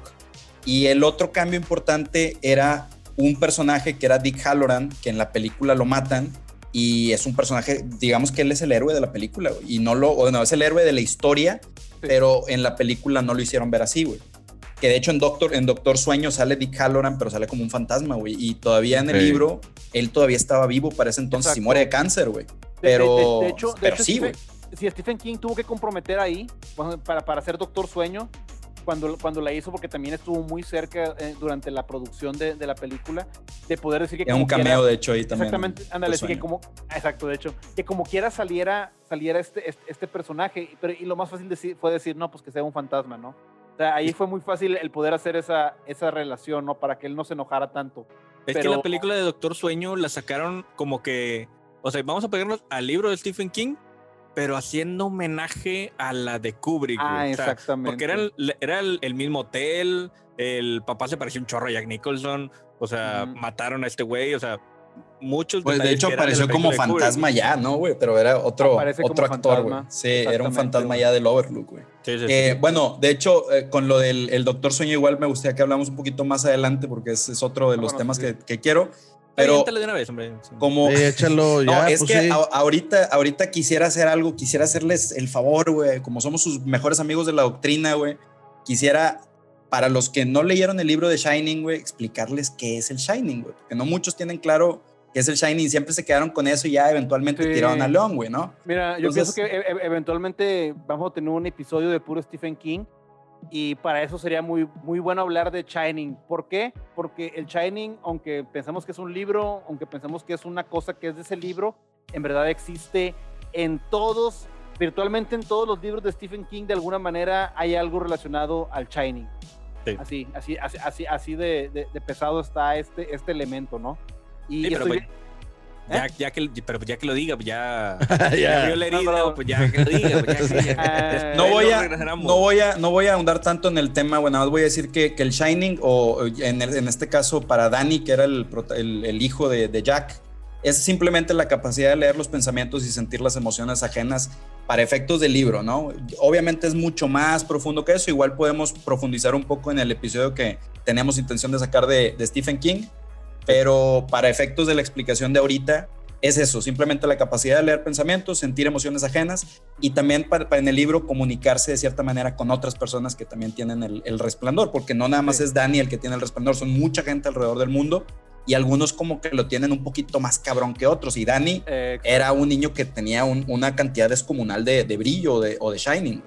Y eso, si se fijan o tratan de recordarlo en, el, en la película pues así como que el, niño de repente hablaba con su amigo imaginario Tony, que también es un tema importante, no Tony, ah, Tony, güey, otro Tony, güey. este, y, y, pues no te dejan en claro qué pedo con el Shining, güey. Como que se enfocan más en Jack y en todo el, el tema que traen ahí con la película. Y es parte que se entiende, güey, por qué a Stephen King no le gustó, güey. ¿tú, tú, piensas que por qué no le gustaría a Stephen King si dice, eh, güey, y este elemento del Shining, güey, es como que bien importante en todas mis historias, güey. Tengo una película que se llama The Shining, güey, y no explican qué es el Shining, güey. Es como que, no, no, no mames, ¿no? O sea, aparte de, todo lo que le molestaba ya, eso también se me hace como que una falta de, respeto muy grande a su trabajo, ¿no? Y que veo que es parte de los problemas que hay en Hollywood. No, pero pues era Stanley Kubrick y todo el mundo lo succionaba, güey. Entonces. Hoy, hoy en día lo vemos mucho en las películas de, en las películas de, en las películas de superhéroes lo vemos mucho, güey. ¿Por qué? Porque viene Zack Snyder hacerte la versión de Superman, que es, que es más emo, que mata, que no sé qué. ¿Qué otra Oye. No, no, no, sí, no lo estoy diciendo como algo malo. De hecho, a mí no me parece mala esa adaptación. Yo tengo que decirlo, ¿no? Pero hay mucha gente que dice, oye, ¿por qué no? Pero sí es cierto. Es como que, ¿por qué tú, güey, llegas a agarrar el trabajo a otra persona que, que es súper, súper laureado a nivel mundial y dices, te lo voy a cambiar, güey. O sea, lo voy a cambiar y voy a poner parte del, de, lo, de lo mío ahí, güey. Entonces sí entiendo, ¿no? Que como autor uno se enoje, güey. Y también entiendo que por eso en Japón no haya tanto problema, güey. Porque el vato del manga, güey, es el mismo que está también de, de, viendo muy de cerca el anime, güey. Y si hay una continuación del manga solamente... Oye, hay más respeto entre los japoneses, entre hay, las obras que se hacen los japoneses, güey. Exactamente, güey. Hasta hace poquito acaba de pasar que Toriyama de Dragon Ball acaba de dejar las riendas a Toyotaro que era un vato que hacía fanfics de, Dragon Ball, ¿no? Pero está bien chido, ¿por qué? Porque Toriyama está atrás de él, güey. O sea, él prácticamente agarró un vato fan, güey, lo hizo su, discípulo, güey, y ahora ya él es el nuevo Toriyama por el momento. Y me parece bien eso, güey, pero ya hablando de, del libro o del cómic a una película, güey, sí la bastardean demasiado, tanto que sí entiendo, por ejemplo, que, que te enojes, ¿no? Porque un vato venga a, a cambiarte lo que tú habías hecho y la parte que no lo haga bien. Oye, pero sí ha habido muchos animes que se salen totalmente del manga, o sea. Ah, bueno. Bueno, bueno, ahí sí es diferente, güey, pero por ejemplo, ya depende de la habilidad del, del, del mangaka, güey, de, de, que su obra se termine. Este Full Metal Alchemist, güey, claramente se, se sale, güey, porque no, no, había terminado el manga todavía. Ya hay cosas de industria, güey, pero ese vato, pues la obra fue tan famosa que dijo, eh, güey, ahora sí, quiero mi adaptación fiel al, al manga. Y se hizo, güey, Full Metal Alchemist Brotherhood. Uh -huh. Hay unas que no, es porque, pues, aparte de que fallan, güey, su manga ya no queda tan bien y no, y no se le da la oportunidad, ¿no? Digo. Digo, pero sí te entiendo, ¿no? Que sí hay como quiera avaricia en la industria del manga.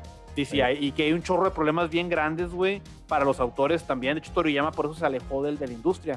Porque le decía, no, Toriyama, ahora tienes que poner aquí este, concientización de las drogas o concientización de, que los de que los estudiantes vayan a, a, ¿cómo se llama?, a la escuela. Y Toriyama era de que no, güey, lo más que te puedo dar, güey, es que, que pues, la gente quiere entrenar para hacerse más fuerte, que ellos mismos entiendan que no solamente es entrenando a los golpes, ¿no? Sino también estudios y demás, pero pues no te, pues, no, no te puedo poner una historia que haga, ¿no? Ahí está Goku, que, que, que, se quiere hacer más fuerte y ya, güey, ¿quieres o no quieres? No, güey, tienes que ponerme eso, no, pues, pues mejor voy a hacer lo que yo quiera, ya no lo voy a echar ganas y eventualmente pues ya voy a dejar de, de hacer la serie. en este tema de los directors Scott hay mucha gente encabronada, definitivamente. Hay mucha gente enojada. Y, y, con esto, güey, regresando un poco a lo, de, a lo de Stephen King y a lo de Stanley Kubrick, si pudiéramos poner un contador de veces que Kubrick como que les tiró un pelo de los dídimos a Stephen King con cada cambio, wey, cualquiera lo entendería, güey. Fueron un chingo. O sea, para empezar, Tony, que era un, un, personaje imaginario que te lo hicieron ver en la película como imaginario, güey, uh -huh. pero en el libro, te, o sea, tú como lector, güey, eh, lo considerabas como un personaje como parte del, de, de, los principales, güey, porque también sí. te, lo, te lo pusieron como que se, se manifestaba de cierta manera y ocupaba como que una parte importante en las escenas más, bueno, sí, en, en las situaciones más, más terroríficas del libro, por así llamarlo, ¿no, güey? Sí. También la mamá, güey, o sea, tenía una complexión totalmente diferente, güey. En el libro, Jack le rompe las costillas, le lastima una vértebra en la espalda, tiene que pasar por un largo proceso de recuperación, cosa que no pasa en, el, en la película. Ajá. Jack también, su personalidad era totalmente diferente a la que te ponen en, en, la película, que en la película era, lo que sí era cierto es que era alcohólico, ¿no? Eso sí, eh, en las dos partes era, sí coincidía, sí solo que su, su, su, personalidad era diferente, ¿no? Ahí, es lo que les decía. Ahí, a, King, a King le molestó mucho el cast de Jack Nicholson. Porque decía, eh, güey. Sí, sí, sí, porque él decía, oye, güey. ¿Quién lo pensaría, no? Sí, güey, o sea, este vato, güey, se supone que tiene que ser una persona normal, güey. Una persona que, que, que, que, se enfrenta a una situación bien difícil en la cual por cierto momento pierde, güey. Este, y al final pues no, no pierde, güey. Al final, los últimos momentos los usa para salvar a su familia, ¿no? Eso no lo ponen en la película. Y la otra cosa es que, pues, cuando llega en la primera escena que va Jack Nicholson manejando, lo ves y dices de que, ah, este güey está loco. Este güey tiene, este güey tiene algo, güey. loco. Es, eso tiene, sí, sí. exactamente, güey. Entonces, digo, yo te entiendo que Jack Nicholson es un súper actorazo y le sale con madre, güey, todo lo que hace, güey. Pero algo tan pequeño como eso, y que yo le doy la razón otra vez a Stephen King, güey, ahí, ahí, ahí discúlpenme, pero es la verdad, güey, o sea, chinga, si querías vender esa parte, güey, de una persona normal, güey, que se... Porque es parte de lo chido de Stephen King es eso, que siempre pone al, al, al hombre común y normal en situaciones bien difíciles, güey, ya sea que pierdan o ganen, güey, o, o, que, o que ganen pero mueran al final, ¿qué importa, güey? Pero ponerte eso, y ahí no quedaba por, por ese casting. Y, lo, y fíjate, güey. Jack Nicholson ya tiene cara de loco y la Shelly tiene cara de morra que se asusta, güey. Sí, sí, güey. Bueno, que de hecho también otra de las historias era que Kubrick la tenía ya hasta la madre, güey. O sea, le hizo que hiciera una escena más de 150 veces, creo, y ella ya estaba harta, güey. Ya estaba harta porque no salía exactamente como el señorcito Kubrick quería que saliera, güey. Entonces, a todos los tenía vueltos locos, güey. Ella, ella no volvió a salir en, ninguna película, güey, después de esa película. Claro o sea, que, ya quedó tocada, güey. Así, así como las caras que le hacía a Jack Nicholson, así quedó, güey, hace cuenta en la vida real, güey.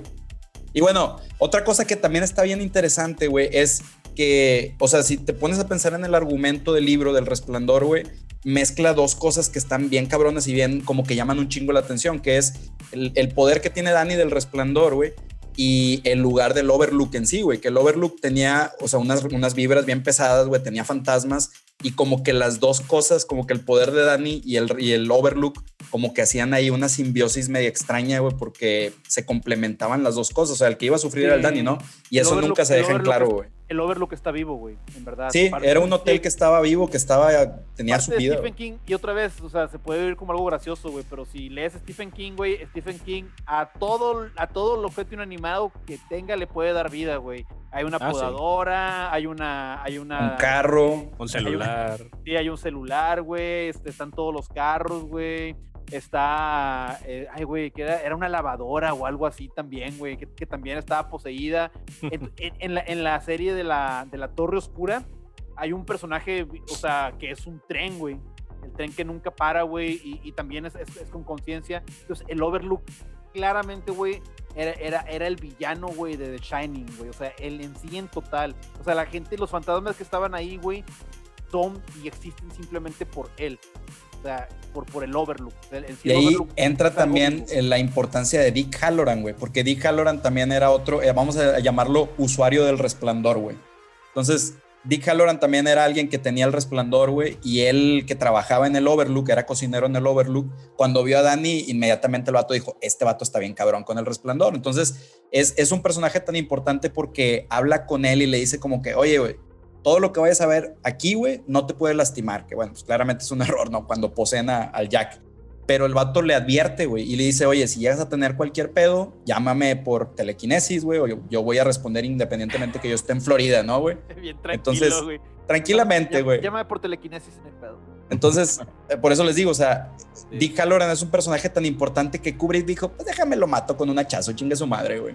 Y pues eso en pues, la espalda. En la espalda, sí, güey. No, no, güey. Fue de frente. O en, o en el pecho. Fue en el pecho. Según yo fue en la espalda. Ah, fue en el pecho, no, sí fue de frente, tienes razón. En la pero... espalda fue a Willy, güey. En la, Willy, sí, sí, sí, sí, sí, resplandor, güey. Pero ahí, ahí lo matan por la espalda en todos los episodios. Entonces, en todas las historias. Pero bueno, un hachazo donde quiera que te lo den, qué mala sí, y, y que por cierto, güey, en el libro no era un hacha, güey. Era, era uno de los mazos de cricket, güey. Ah, qué O sea, eso también es otra, otra cosa, güey. Que, que acá le metieron un hacha hablando del, episodio este de Stephen King cuando venga, güey, al Chile va a estar con ganas. O sea, ese, ese Shining. Va a venir Stephen King, güey. Sí, güey. no, tengamos el, episodio de. Ah, le, voy, a mandar mensaje, ¿no? A ver si nos quiere grabar algún, mensajito, que el cabo Stephen King tiene mucho tiempo libre hoy en día y le gusta andar en redes sociales. Oye, pero le gusta el dinero, güey. Hay que Ah, no, pero también le gusta, no, fíjate, pero también le gusta mucho ayudar a, los creadores de contenido, o sea, en general, ¿no? O sea, sí le gusta como que apoyar nuevas cosas. Supongo que con dinero, ¿no? o sea, pero, pero, pues bueno, ahí le mandamos un mensaje a ver qué dice. No, no, pero de entrada decir, güey, que The Shining, güey, es el, gen mutante de, en el universo de Stephen King y está con ganas, güey. O sea, si te empiezas a meter en el mundo de Stephen King, te llegas a ver historias en las cuales nunca hablan de The Shining, pero tú sabes que el personaje tiene el poder del Shining, güey. O sea, es, como el key, el key del universo de Stephen King, es como el Nen, güey. Es lo que te hace que te da poderes y está bien gracioso porque sí es cierto lo que dice este Cano, güey que no está tanto metido en como que en el potencial o, en los poderes telepáticos, sino que está metido mucho en la empatía. Mientras más empático seas con otra gente, más poderoso eres. Y los sociópatas que tienen poderes en ese, en, ese mundo, usualmente es por lo mismo, ¿no? Que como que comprenden bien a la gente, güey, y pueden sacar más poderes más intensos. Mientras más le sepas, más puedes como que controlar a la gente la mente o hacer ilusiones o hacer eso es totalmente el gen mutante de ese universo. Pero bueno, como quiera, con esto de Shining yo creo que ahí le doy el cortón, lo podemos dejar para otro episodio para porque sí hay muchas diferencias entre el libro y, la, y, la, película y también un poco de la serie. Pero pues del director Scott de Stanley Kubrick, por eso lo estoy mencionando, ¿no? Tiene su versión americana, su versión europea y aparte salió una versión de Stephen King, ¿no? Sí, güey.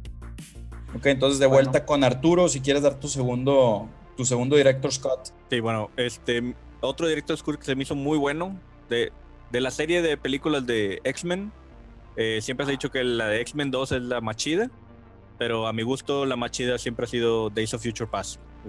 muy buena, buena película los X-Men. Y esa tiene su director Scott, güey, que es la versión de Rogue o, de Titania, si fuera en español, ¿verdad?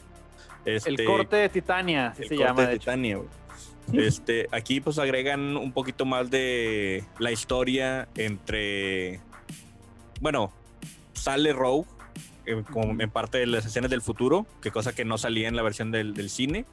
Ahí explican un poquito de que por qué, pero realmente, o sea, la introducción de Rogue no es lo importante o relevante de la, de la película en sí. O sea, hacen muchas escenas de referencia de, por ejemplo, escenas de Bestia con Mystique, que ya en la pasada de First, Class ahí tenían como que un rocecillo así como que, querían. Entonces aquí hacen otra vez como que referencia a eso, que hace, digamos que da un poco más de sentido que al final esta Mystique se decida no matar a, a este Bolivar Trask. Sí. Este, hay unas escenas con el Magneto viejo que aumentan un poquito más, el Ian McKellen, güey. Que, de hecho, ese, ese, casting estuvo con ganas, güey. Tanto el Ian McKellen, güey, como el. Este. Ah, se me fue el nombre del profesor Javier, güey. Patrick. Patrick, Stewart, güey. Patrick o sea, son, Estuvieron excelentes, O sea, no te, no te puedes imaginar a alguien más, güey, que no fueran ellos, güey. Sí, sí, al chile, güey. Este, sí, tienes razón. Entonces, eh, hicieron varias escenas que aumentaban un poquito más la trama de esos personajes y les quedaba muy bien al final. Y si bien lo principal fue que era Titania, digamos, el, corte de Titania, nomás fue porque ahora sale más la chava, no, no por algo en específico realmente. Que lo, lo poco que hace en la película, este, digamos que no es tan importante, o sea, sí, pero sí, pero no. Pues bueno, por, por, alguna razón no salen en, en, el corte del cine, ¿no? O sea, y como quiera pudimos eh, disfrutar la película. Pero como que el que lo metan, sí, o sea, que metan eso en, la edición del, del, corte de Titania, sí, como que te lo hace más disfrutable, ¿no? O sea, lo que sí. Lo que sí arreglan en la película de, de, Titania, güey, es que ahora sí dan a entender cómo los sentinelas los encontraron, güey, en el futuro. Mm. Ahí sí, qué cosa que en el. O sea, es como si el, siempre tuvieran un, rastreador y siempre los encontraban. Bueno, aquí ya explican cómo, ¿no? Ya, ya, ya. Está bien, está bien. eso también está muy, muy interesante. Sí, fíjate que esa, película a mí, digo, yo más visto la versión normal y sí, y sí me gustó, digo, sin ningún pedo, entonces podría ver eh, esa versión de, del ah, director. Ah, y por cierto, la versión normal creo que es PG-13. Ajá. Y esta ya es, este, creo que le hicieron 17, una cosa así, o sea, le, pusieron escenas más, un poquito más. Rated R. Edición sin censura. Y te ponían acá como que sangre y toda la cosa, ¿no? Para que compras el Blu-ray. En tiempo del 2000. Y luego, ¿no? Nomás tenía pura sangre de computadora. Pero bueno, Tony. Ah, bueno, este, yo también, pues rápidamente, y hablando también, pues ya que estamos en la parte de los cómics, digo, somos la doctrina eh, con cosas geek. geek.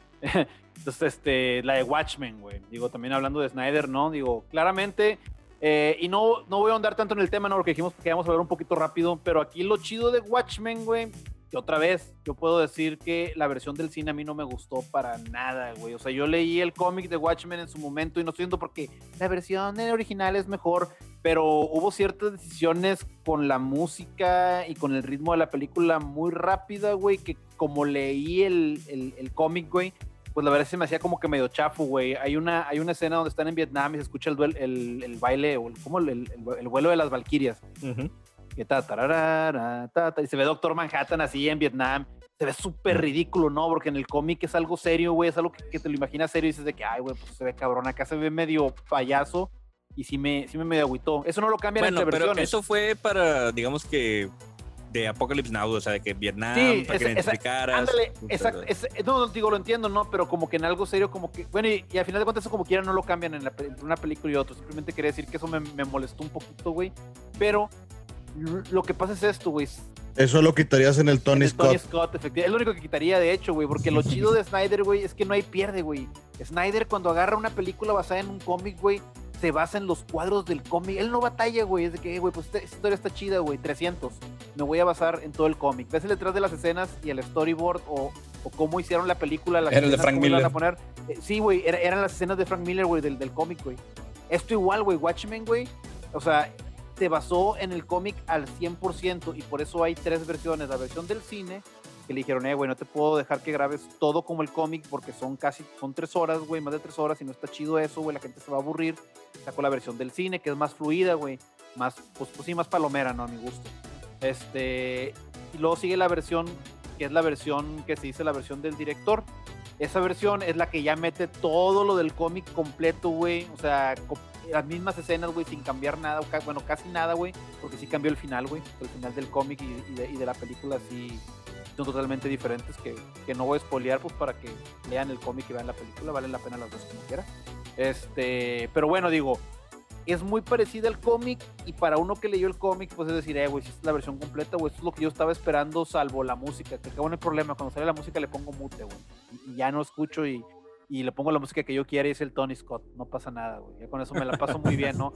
Pero, este, pero en sí verlo, lo más basado en el cómic, en una historia que en los 80, en los 90, en el 2000, siempre estaba entre los 100 mejores libros, no cómics, los 100 mejores libros de la historia, es algo muy, muy chingona a, mi gusto, ¿no? Y luego viene la versión, que es la versión Ultimate Director Scott, güey, que está todavía más payasa, pero la verdad...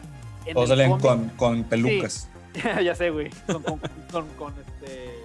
Con las este, narices de payaso. Las narices de, la nariz de payaso y los zapatotes, güey. Sí, güey. Pero no, güey, acá lo que hace, güey, es que aparte en el cómic tenía un cómic dentro de un cómic que era una historia de que se llama del, el, de Black Rider, que era una historia de un barco, ¿no? Y, unos vatos que estaban ahí, que, era, ah, muy, muy, que era muy paralela, güey, a la historia de los miedos de, que, corrían en Watchmen, ¿no?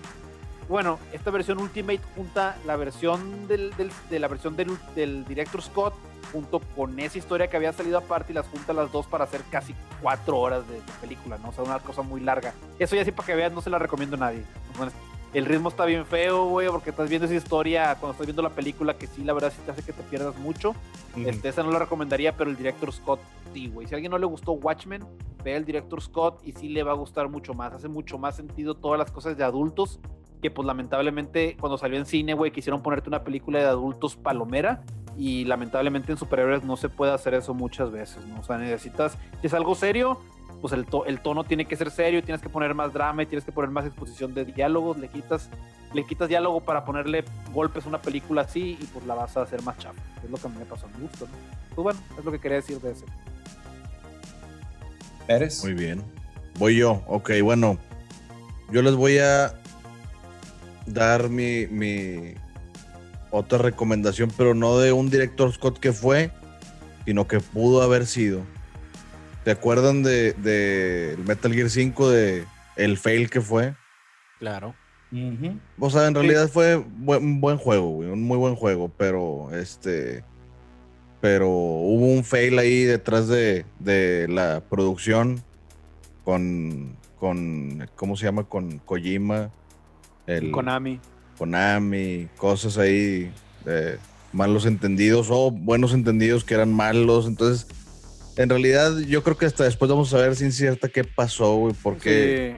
Lo, que sí hay que, lo que sí hay que decir, güey, es que Kojima, así como todos los grandes, güey, que hacen películas, güey, este, o que hacen videojuegos o lo que sea, güey, sí está muy intenso, ¿no? Y Está chiflado, güey. Chifladito el señor. Está chiflado. y eso es culpa de todos nosotros, güey.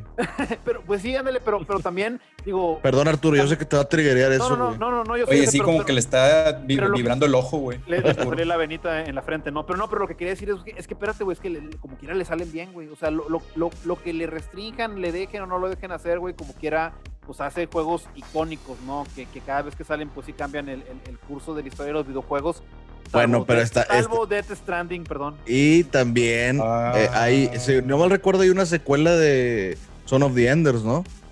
Ah, eh, eh, eh, eh, no le digas, no, espérame, espérame, yo, ahí se me hace que es como las luchas libres, güey, de repente le doy la, el, el, cambio de bando aquí a los peleadores, güey, son los Vianders 2, no te metes, güey, está con madre, güey. Eh, no, yo nunca dije el 1, güey. Sí, güey, el 1 no, el 2 está muy chido, güey. El 2, güey, a mí, eh. A mí me encanta, güey, está, está muy mal actuado, güey. Eh, güey, pero ¿cómo, cómo quieres ser el referee, güey, cuando ya traes este, un, un background ahí de que te gusta eso, güey? Puede ser el referee. La, lucha libre es show, güey. Aquí se van a divertir un chingo, güey. Voy a cambiar y luego meter No, no, güey. Bueno, güey, el hecho es de que tú pones, güey, a Death Stranding como si fuera la excepción de la regla, güey. Sí. Y yo te digo que no, güey. Yo que ni siquiera lo ha jugado, güey. ¿Quién yo o Tony? Ah, la madre, Tony, güey. nadie, Ah. güey, na- nadie excepto Arturo, güey, lo ha jugado, es la verdad, güey. Yo sí lo jugué, güey. Así lo jugaste, ¿y qué te parece? Sí. No, a mí no me gustó, no, no estoy metido, no lo jugado. A mí güey. me gustó mucho el 2.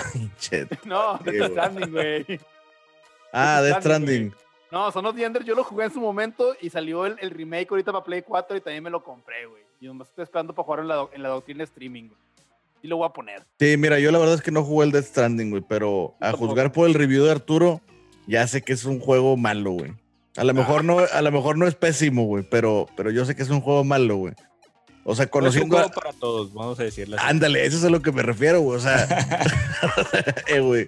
Esa, esa es la, la- la carta definitiva, ¿no? No es un juego para Sí. todos, bro. Así ya, Sí. ya no hay, no hay Ah, argumento, no, güey. no- no lo entenderías, carnal. No lo entenderías, carnal.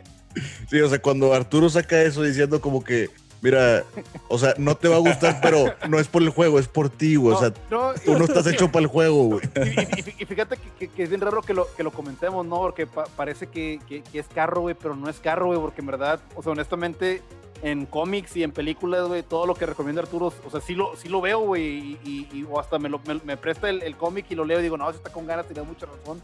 Esa es la única vez que por más que quiero hacerle caso, algo no me deja, güey. Siento, Arturo. Es más culpa de Kojima que de ti, güey. Yo, yo- yo lo sé. Sí, sí. Mira, güey, Kojima está orgulloso de ti, güey. Eso te lo puedo asegurar. Mira, sí, sí sí te conoce, güey. Kojima te conoce, güey. Sí te pone like en Instagram. Pero bueno, ya. Tú no creerás en Kojima, pero él cree en ti. Es que de ti, güey. Pero bueno, güey. Yo no, no iba a hablar de Director Scott de, de Death Stranding, ni de Son of the Enders, ni, ni nada de otros trabajos de Kojima, del, del Metal Gear 5. Este, cuando se termina el juego, puedes ver ahí una secuencia como de dibujos y un poquitito de animación con, con eh, locución, ¿verdad? Con las voces de los personajes. Sí. Y esa secuencia hubiera, junto con otras cosillas dentro del juego, ¿verdad? pero hubieran terminado el juego de poca madre.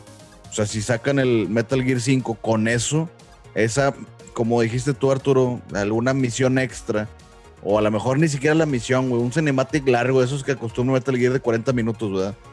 De terminar bien el juego, de hacer la conexión entre el Metal Gear 5 y el, el, Metal Gear. y, sí, el Metal Gear, exactamente, iba a decir el Solid, pero no, güey. Y el Metal Gear, güey, ya haz de cuenta que ahí se cierra el ciclo, güey, y dices, ah, ok, esta serie acabó con madre, güey. Sí, oye, pero, pero ahí claramente se nota que, que al final les faltaba pues, presupuesto y, Mira, es Konami, eso. güey, no por- le y falta y por- presupuesto. No, o sea, no, creo que no, le- no, no No, le ese no es un soltar problema, O güey. sea, sí, no le quisieron soltar la lana, güey, y algo pasó que tuvieron que terminar el, el juego de esa manera, porque tienes mucha razón, güey. Cuando un Metal Gear, güey, no ha acabado de la manera en la que quieres que termine, güey. O sea, tienes totalmente la razón, güey, y a mí me hace mucho sentido eso, güey. Yo no he visto el final de Metal Gear Solid 5, güey, pero me queda bien claro, güey, que todos los finales de Metal Gear Solid son cinemáticos y a su madre. O sea, no es Sí, para irte a hacer unas palomitas, güey, y Son quedarte finales viéndolo, güey. no épicos, no son diálogos, no son diálogos e imágenes, güey. Y fíjate, lo- la- los finales de Metal Gear podría ser, güey, que te los esperes, güey, porque, pues al final de cuentas, viene de una historia como que medio, medio trillada, ¿no, güey? De la guerra, el super soldado y que esto y el otro. A lo mejor, güey, podría ser que supongas o infieras el final antes de acabártelo, ¿verdad? pero siempre está o igual o mejor de lo que esperas, güey. Sí, Siempre, güey. Sí, sí. La- La primera vez que lo juegas, ¿verdad, güey? Eso está claro. Sí, luego ya te lo sabes, ya, güey. Sí, güey, Sí. pero... Y es Pero, parte eh, del gen- es que parte hubieran del de sacado-. Sí, sí, la neta es, es cierto, güey. O sea, Kojima hace muy buenos Metal Gear. Vamos a Ya ver qué. Ya no lo trigueres, güey. Ya sabes, yo, yo lo trigueé y me arrepiento tanto. Lo trigué en el episodio antepasado y me arrepiento tanto, güey. Ya Sí. no, por eso yo ya no le digo Pero, nada güey. Oscar, Está- la diferencia, güey, güey. es que lo que yo estoy diciendo es mi opinión, güey. No le estoy diciendo nada a Arturo. Eso también creía yo, güey. Eh, eh, Está con madre porque sí, o sea, ah, mu- muchas veces te regresarían acá la, el, ¿cómo se llama? El, el comentario, güey, pero Arturo es de que no, güey, no sabes cuánto te va a pasar, pero un día, güey, te voy a atrapar es como que ese miedo está más gacho, güey. Sí, sí. Oye, Arturo, de hecho quiero aprovechar la oportunidad para pedirte disculpas otra vez. No, no te, no te las acepto. No le saque. No le saque. Pero bueno, es- ese es el, el- mi, mi otro director Scott que pudo haber sido. Yo creo que todavía están a tiempo de poder sacarlo, güey. O sea, siguen con vida los actores de voz, güey. Siguen teniendo, el- eh, obviamente, la- la- los archivos fuente del proyecto, güey. todo lo tienen, güey. Fíjate que sacarse una lanilla extra, adelante. Hay muchos, muchos rumores de un nuevo proyecto de Metal Gear, güey. Entonces no sabemos qué vaya a pasar en el futuro. pero y, los rumores no de supervivencia de zombies y todo está bien, güey. Y los rumores eh, eh, dan algo un poquito más, más este de carnita o nada más son. sí, porque ya me interesé. ya me interesé se, le delitaron las pupilas a Pérez, güey. sí, ya me interesé. y como que te dio un escalofrío. Sí, el rumor es, oye, hay un rumor de un nuevo proyecto, pues nada, güey, pero sí, hay, oye, güey, podría ser, güey, que David Hater. Hay, hay, hay, tres, movimiento, hay movimiento. Hay tres opciones que son las que se rumorean por, internet, que es remake del Metal Gear. Ok. Remake del Metal Gear Solid. Ya no es el sueño de Raiden, ¿verdad, güey? Solid 2, güey. Ah, ok. Y no solamente eso, güey. O sea, ha habido mucho movimiento en los últimos meses, güey, de pláticas entre Konami y ahora ya no es Kojima, no es Kojima Productions, ¿no? No solamente con Metal Gear, güey, también con Silent Hill. O sea, ¿Qué es lo que estoy pensando? Y me, voy a poner muy loco, güey. Quisiera pensar, güey, que Kojima dijo, eh, güey. Ponte el gorrito de papel aluminio, güey. Sí, sí, pero déjame lo pongo. Kojima dijo, eh, güey, sí estoy muy loco, güey. Si necesito a alguien que me, que me restrinja, güey. Y, y, que volvió con, con, con Konami. Konami dijo, eh, güey, si no mamamos, güey, no hemos sacado nada chido de que corrimos a, a Kojima, güey. Si necesitamos juntarnos, ¿no? Y, que ya se hayan, que estén en pláticas ahorita, güey, de, de, que sí, es que Konami dejó de hacer videojuegos para poder hacer maquinitas de pachinko y, máquinas de slots que son las que venden. Pues ahí está la lana, adelante. Pero ahí, no, este, hay lana, pero no está la lana. Y ahorita acaban de anunciar que van a regresar a los juegos. De hecho, en, la, en el E3 de este año, que va a ser digital obviamente, ya pusieron de que Konami va a estar, Entonces, Ay, pero, Oigan, que por cierto, ¿ya escucharon lo de lo de Half-Life 3? ¿Qué? Ah, no, no es cierto, lo estoy mamando, estoy mamando. Quería aprovechar el hype. Vas a triggerear. Chingo de emociones, güey. Tienes súper emocionado, güey. Ahorita con esto que terminamos de platicar de Kojima, dijo, ah, va a volver al E3, güey. Sí, tenía que decirlo de Half-Life 3, güey. El chile, güey. Quería a mí, a mí se, me, se me imagina a Konami, güey, los representantes yendo acá con Kojima Productions diciéndole, mira, güey, desde que te fuiste, güey, no hemos hecho nada chido, güey. Y tú tampoco, güey. ¿Cómo ves? Vamos a ¿Qué te parece? Es una propuesta, güey. Claramente nos necesitamos, entonces, pues ya me perdóname. escríbeme, güey. Escríbeme. música romántica de fondo, güey. Sí quedaría con madre, güey. Ya Dejamos aquí estas flores como regalo, güey. Mira. Si, lo graban y lo veo, sí lloro, güey. Chile, güey. Qué bonito, güey. Lo que ¿Qué tiene que hacer esta humilde empresa para que esta florecita como tú lo perdones? no, y luego imagínate, imagínate que ese efecto, güey, de, de bondad, güey, haga que, que Chimi, Chingy Mikami vuelva a Capcom, güey. Que el vato de Castlevania vuelva, eh, vuelva acá a Capcom también. y seguramente Konami, también, Konami, también le dijo a, Kojima de que, oye, ¿cómo se llamaba tu amigo el que se parece a, a Totoro? Guillermo del Toro, tráetelo también, dile que se venga, güey. Vamos, vamos, a hacer vamos a hacer Silent Hill y luego de repente Pérez se levanta sin piernas, ¿no? Todo su sueño de nuevo. Eh, bueno, ya, hablando, hablando en serio, o sea, todo eso que estamos diciendo es porque ay, güey, estaría con madre que el remake, que lo volvieran a hacer, o que regresaran a como era antes, que el Shinji Mikami. Pero la neta, güey, pues este, con la excepción de Metal Gear, ¿verdad? Que sí ha avanzado no bien, güey. Lo que ha pasado, lo de los zombies, güey. Pero pues, güey, si hay, ya tiene que tomar otro rumbo la, cada una de esas franquicias, güey, pues adelante, güey. Si está gacha, que se muera. Si no, si no está gacha, pues que siga, ¿verdad, güey? Entonces, no, aferrarnos a, lo que conocemos, güey. Dilo sin llorar. Lo estoy diciendo sin llorar, güey, pero al rato voy a llorar. Mira, güey, sobrevivimos, sobrevivimos Resident Evil 6, güey. Podemos sobrevivir lo que sea. Y el 5 y el 4. Y el 5, el 4, eh, triguereando. Yo también puedo triguerear, güey. Yo también, puedo triguerear. Ya falta muy poquito tiempo para que acabe el episodio, por eso lo dejamos para la siguiente. Bueno, entonces ese, para ya no hacer mucho rollo más, güey, ese es este mi director Scott, güey, que, que pudo haber sido un muy buen director Scott. Sí. Y bueno, para, para cerrar voy a, voy, a voy a mencionar mi otro director Scott, que es, podríamos decir que la continuación de, de Shining, que es la de Doctor Sueño, que por cierto, si no han visto la película, se la recomiendo. Es una película muy buena del 2019. Yo cuando dije Doctor Sueño y vi el trailer, dije, eh, pues el Ewan McGregor me cae bien, pero pues no me llama la atención la película, güey. Y cuando la vi yo mismo me dio una pinche cachetada. Yo dije, qué buena película, güey. O sea, neta está chida la película, güey. Muy buena, la recomiendo, güey. Y pues hay dos versiones, que era pues la versión de, del cine, ¿no, güey? Y después se sacó la de Director Scott, que ya este güey del Mike Flanagan eh, dividió la película en seis capítulos mm. y también para no indagar tanto, porque esto también lo podemos dejar para un capítulo de Stephen King, eh, es, la, la, principal diferencia entre el director Scott y la otra versión es que en el director Scott se profundiza un, poquito, un poquito más en el pasado de los personajes, se pone más énfasis en la, lucha de los personajes de, eh, bueno, más bien se pone más énfasis en la, lucha de Dan Torrance o de Danny con su alcoholismo y cómo toca fondo con esas adicciones que tiene. Se incluye también ahí una escena del Hotel Overlook, porque también regresan al Hotel Overlook, pasan cosas importantes en, en ese hotel otra vez. Y pues también se, se, agregan algunas escenas, porque hay un culto en esta película que se llama el True Knot o el verdadero nudo, por así llamarlo, son ah, unos son unos vampiros. digamos que son, podríamos decirle que son vampiros, porque son vampiros, del Shining. Son, no, güey, de hecho son vampiros emocionales, güey.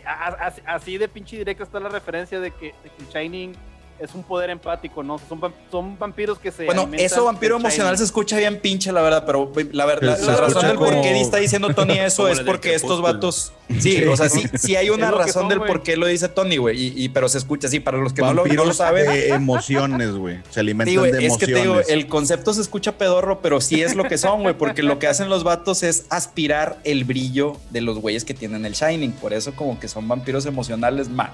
Entonces son, vamos a decirles los vampiros que vapean, güey. ¿no? Que vapean, sí vapean. Entonces, porque vapean, los vatos vapean. Oye, Oscar, una duda, güey. O sea, si alguien estaba muy cabrón en el Shining, güey, ¿era más como un banquete o nada más, más este. Exacto. Un sabor más chido, güey? O sea, no, era un banquete, güey. era un banquete. depende también, güey, porque pues parte en otra, o sea, en otros libros de Stephen King, güey, hay gente que dice, eh, güey, no, es que lo quiero como una fuente, güey. Sin tener que matarlo, mejor lo capturo, lo tengo ahí y de ahí saco poder de Shining, güey. De hecho, los vatos tenían, tenían frascos donde guardaban, guardaban esencias de, de, raza, güey. Entonces era un banquete, güey. Sí, sí. Entonces, eh, así como el, el, Danny Torrance, güey, había otro personaje que, que, también cambiaron ahí un poco en la película. En, la película era afroamericana y en, en, el libro era rubia, ya sabes, Stephen King, güey. Este, Ella también tenía un poder bien cabrón con el Shining, güey. Entonces estaban realmente detrás de ella, güey. Y Dani la estaba ayudando, güey. Entonces ella se hace amiga de Dani, güey. Dani le tira ahí un parillo, güey. Y, pues ya, o sea, estos güeyes, los vampiros que vapean, estaban detrás de ella. Igual profundizamos un poco después, pero la versión del director es, es mucho más completa, güey. Eso sí se los puedo decir. Hay que comentar, güey, que desde que salió la primera versión del cine, güey, todo lo que dijo Cano está ahí, güey. O sea, sí te dicen lo del alcoholismo de, de Dani y ves esa escena que hay como que entre redención entre Dani y su papá relacionada al alcoholismo, güey.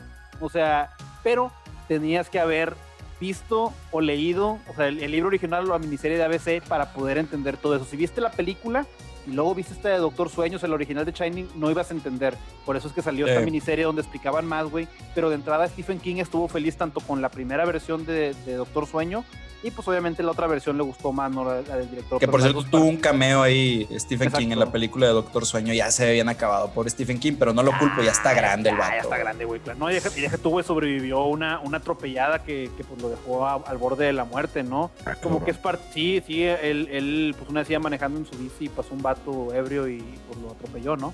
Es como que dices de que, ay, güey, por eso es que tiene muchos objetos inamovibles poseídos que, que, lo que quieren matar gente. Por eso es que el, alcoholismo y eso tiene que ver, güey, también con, con, con, con eso de, los, de los hombres, güey, de, poder... Oye, y el, y el vato ebrio lo secuestró y lo dejó postrado en una cama, güey, y se obsesionó con él, güey, con Misery, Ándale, porque lo mismo pasa, güey, tiene un accidente el vato, ándale, o sea, todo, te das cuenta que mucho se relaciona, güey, a, eso que le pasó, así como también se relaciona, güey, a las adicciones a las drogas que tuvo muy fuerte, güey. Y que otra vez que todos los artistas de cierta manera, güey, expresan de cierta manera sus traumas, sus problemas o sus cosas positivas, ¿no? O sea, Stephen King es un claro ejemplo de eso.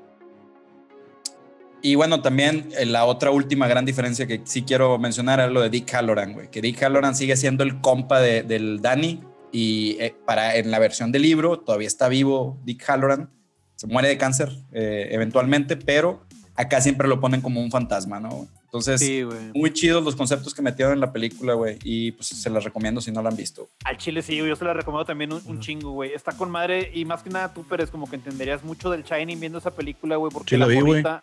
Ah, bueno, bueno, la morrita, güey, tiene, o sea, tiene mucho más poder que este, que este Danny. O sea, tiene mucho más, güey. Te das cuenta cómo el Dani le explicaba ciertas cosas y luego se las enfrentaba y, le puso una chinga a la, principal en, en, varias ocasiones, ¿no? Como que la morra pensaba tantito y de volada sacaba otras formas de poder atacarla a, los que la querían atacar mentalmente, ¿no? O como que se le veía mucho potencial, pero no era porque fuera como que algo del guion, ¿no? Es que la morra tiene, tiene mucho poder. Es como el Goku, yo digo que del universo de Stephen King ahorita.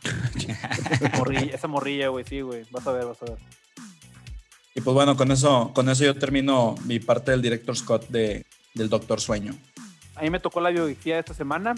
Ahorita rápidamente puedo decir ¿no? que es del hijo de Batman, el verdadero hijo, no, no de sus 20 hijos adoptivos que tiene, ¿no? Del que, el que en verdad es su, de su semilla, que es Demian Wayne, que pues ahorita es el Robin este, más actual. Eh, y que pues tiene ahí la diferencia que pues fue entrenado por la Liga de Asesinos de Ra's al Ghul y por lo tanto pues es un, es un superhéroe que no tiene problemas con matar, lo cual pues lo hace un alguien muy interesante, ¿no? Está tan larga la historia de él, la verdad me la aventé y dije, no, ahorita me la aviento de volada. No, o sea, me aventé más de 1500 palabras solamente para la primera parte y todavía me queda mucho más para una segunda parte, entonces pues ahí esa primera parte les va a gustar, les va a gustar mucho, ¿no? Personaje interesante. Personaje interesante, sí, con respecto a Tocadiscos, a mí ya no me tocó, ¿no? ¿A quién le tocó el Tocadiscos? me tocó a mí esta semana y, fue con Perros de Reserva.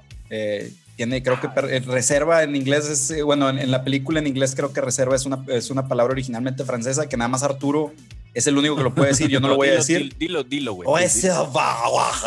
Dogs. Entonces, este, lo que está chingón de este soundtrack es que tiene pues, muchas canciones que incluso utilizaron en, en, en, la de Guardianes de la Galaxia, como que se puso de moda una canción que originalmente habían puesto en Perros de Reserva, que era la de Little Green Bag, no. Era la de Hooked on a Feeling de, de Blue Sweat. Entonces, esa canción, pues la verdad es que desde que salió la película y aventaron el, soundtrack, porque también hay, algo que hay que decir es que este fue el primer soundtrack oficial de las películas de Tarantino y ya después como que fue algo que se quedó. Pero esa canción empezó a sonar ahí. Hay otra canción también este, muy buena que es la de Stuck in the Middle with You de Steelers Wheel y otros, otras bandas también súper chingonas de, que, componen ahí el soundtrack junto con diálogos, ¿no? Ya saben que este Tarantino siempre mete diálogos en, el soundtrack de sus películas, ¿no? Entonces, de hecho, de hecho fíjate perros de reserva. que, otra vez, ¿no? Como siempre imponiendo tus, tus moditas de, del tocadiscos. Aparte de, eso de Blade 2 y los soundtracks acá de películas 2000 eras, güey. de nada, de nada, de nada. Cuando, pusiste el soundtrack de Tarantino, güey, me puse a escuchar los otros, güey. El de Pulp Fiction, güey. El de Kill Bill, güey. Y de que dije, chinga, güey. Kill Bill está muy bueno. Sí, vale la pena. O sea, al que le guste coleccionar música, ya sea que la compre, ya sea que que ¿cómo se llama? Que la tenga en CD o que la tenga Que la robe. Sí, que tenga, el tocadiscos real, güey, para poder poner sus tocadiscos, güey. Yo le recomendaría que se compren el... Eh, hay, una edición, ¿no? De todos los discos de Tarantino y que la verdad vale chingo la pena. O sea, otra vez, como dijimos que vamos a meter pues, soundtracks de películas malas dos mileras con, con buenas canciones, pues se me hace que teníamos que tener que meter más de Tarantino porque si están con madre para oírlo. Pero esas son películas buenas, güey. Ah, claro que sí, güey. No todas. y, soundtracks icónicos, güey. O sea, todos los soundtracks están con madre, güey. Sí, la verdad es que ese Tarantino tiene algo para escoger las canciones, güey, que, que sí lo voy a reconocer, aunque yo sea fanático de, de, este güey de, de Zack Snyder. Tarantino tiene algo que siempre escoge sus canciones muy chingonas para sus películas. Claro, talento. Ah. y mira, ahí lo que quieras, Tony, güey. Pero sí, la verdad es que el Perros de Reserva es un, tiene una muy, muy buena selección de, canciones. Ahí les recomiendo que se echen una vuelta por la página de la doctrina y escuchen el tocadiscos Perros de Reserva. Perros de Reserva. Eso, a ver, dilo tú, dilo, dilo ahora tú, Arturo, güey. No, no, son perros de reserva y ya se acabó. Bueno, pues bueno, ya no. Ahí la dejamos.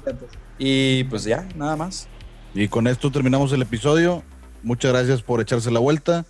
Gracias a todos por escucharnos de nuevo y nos vemos en el siguiente episodio. Hasta luego. Hasta luego.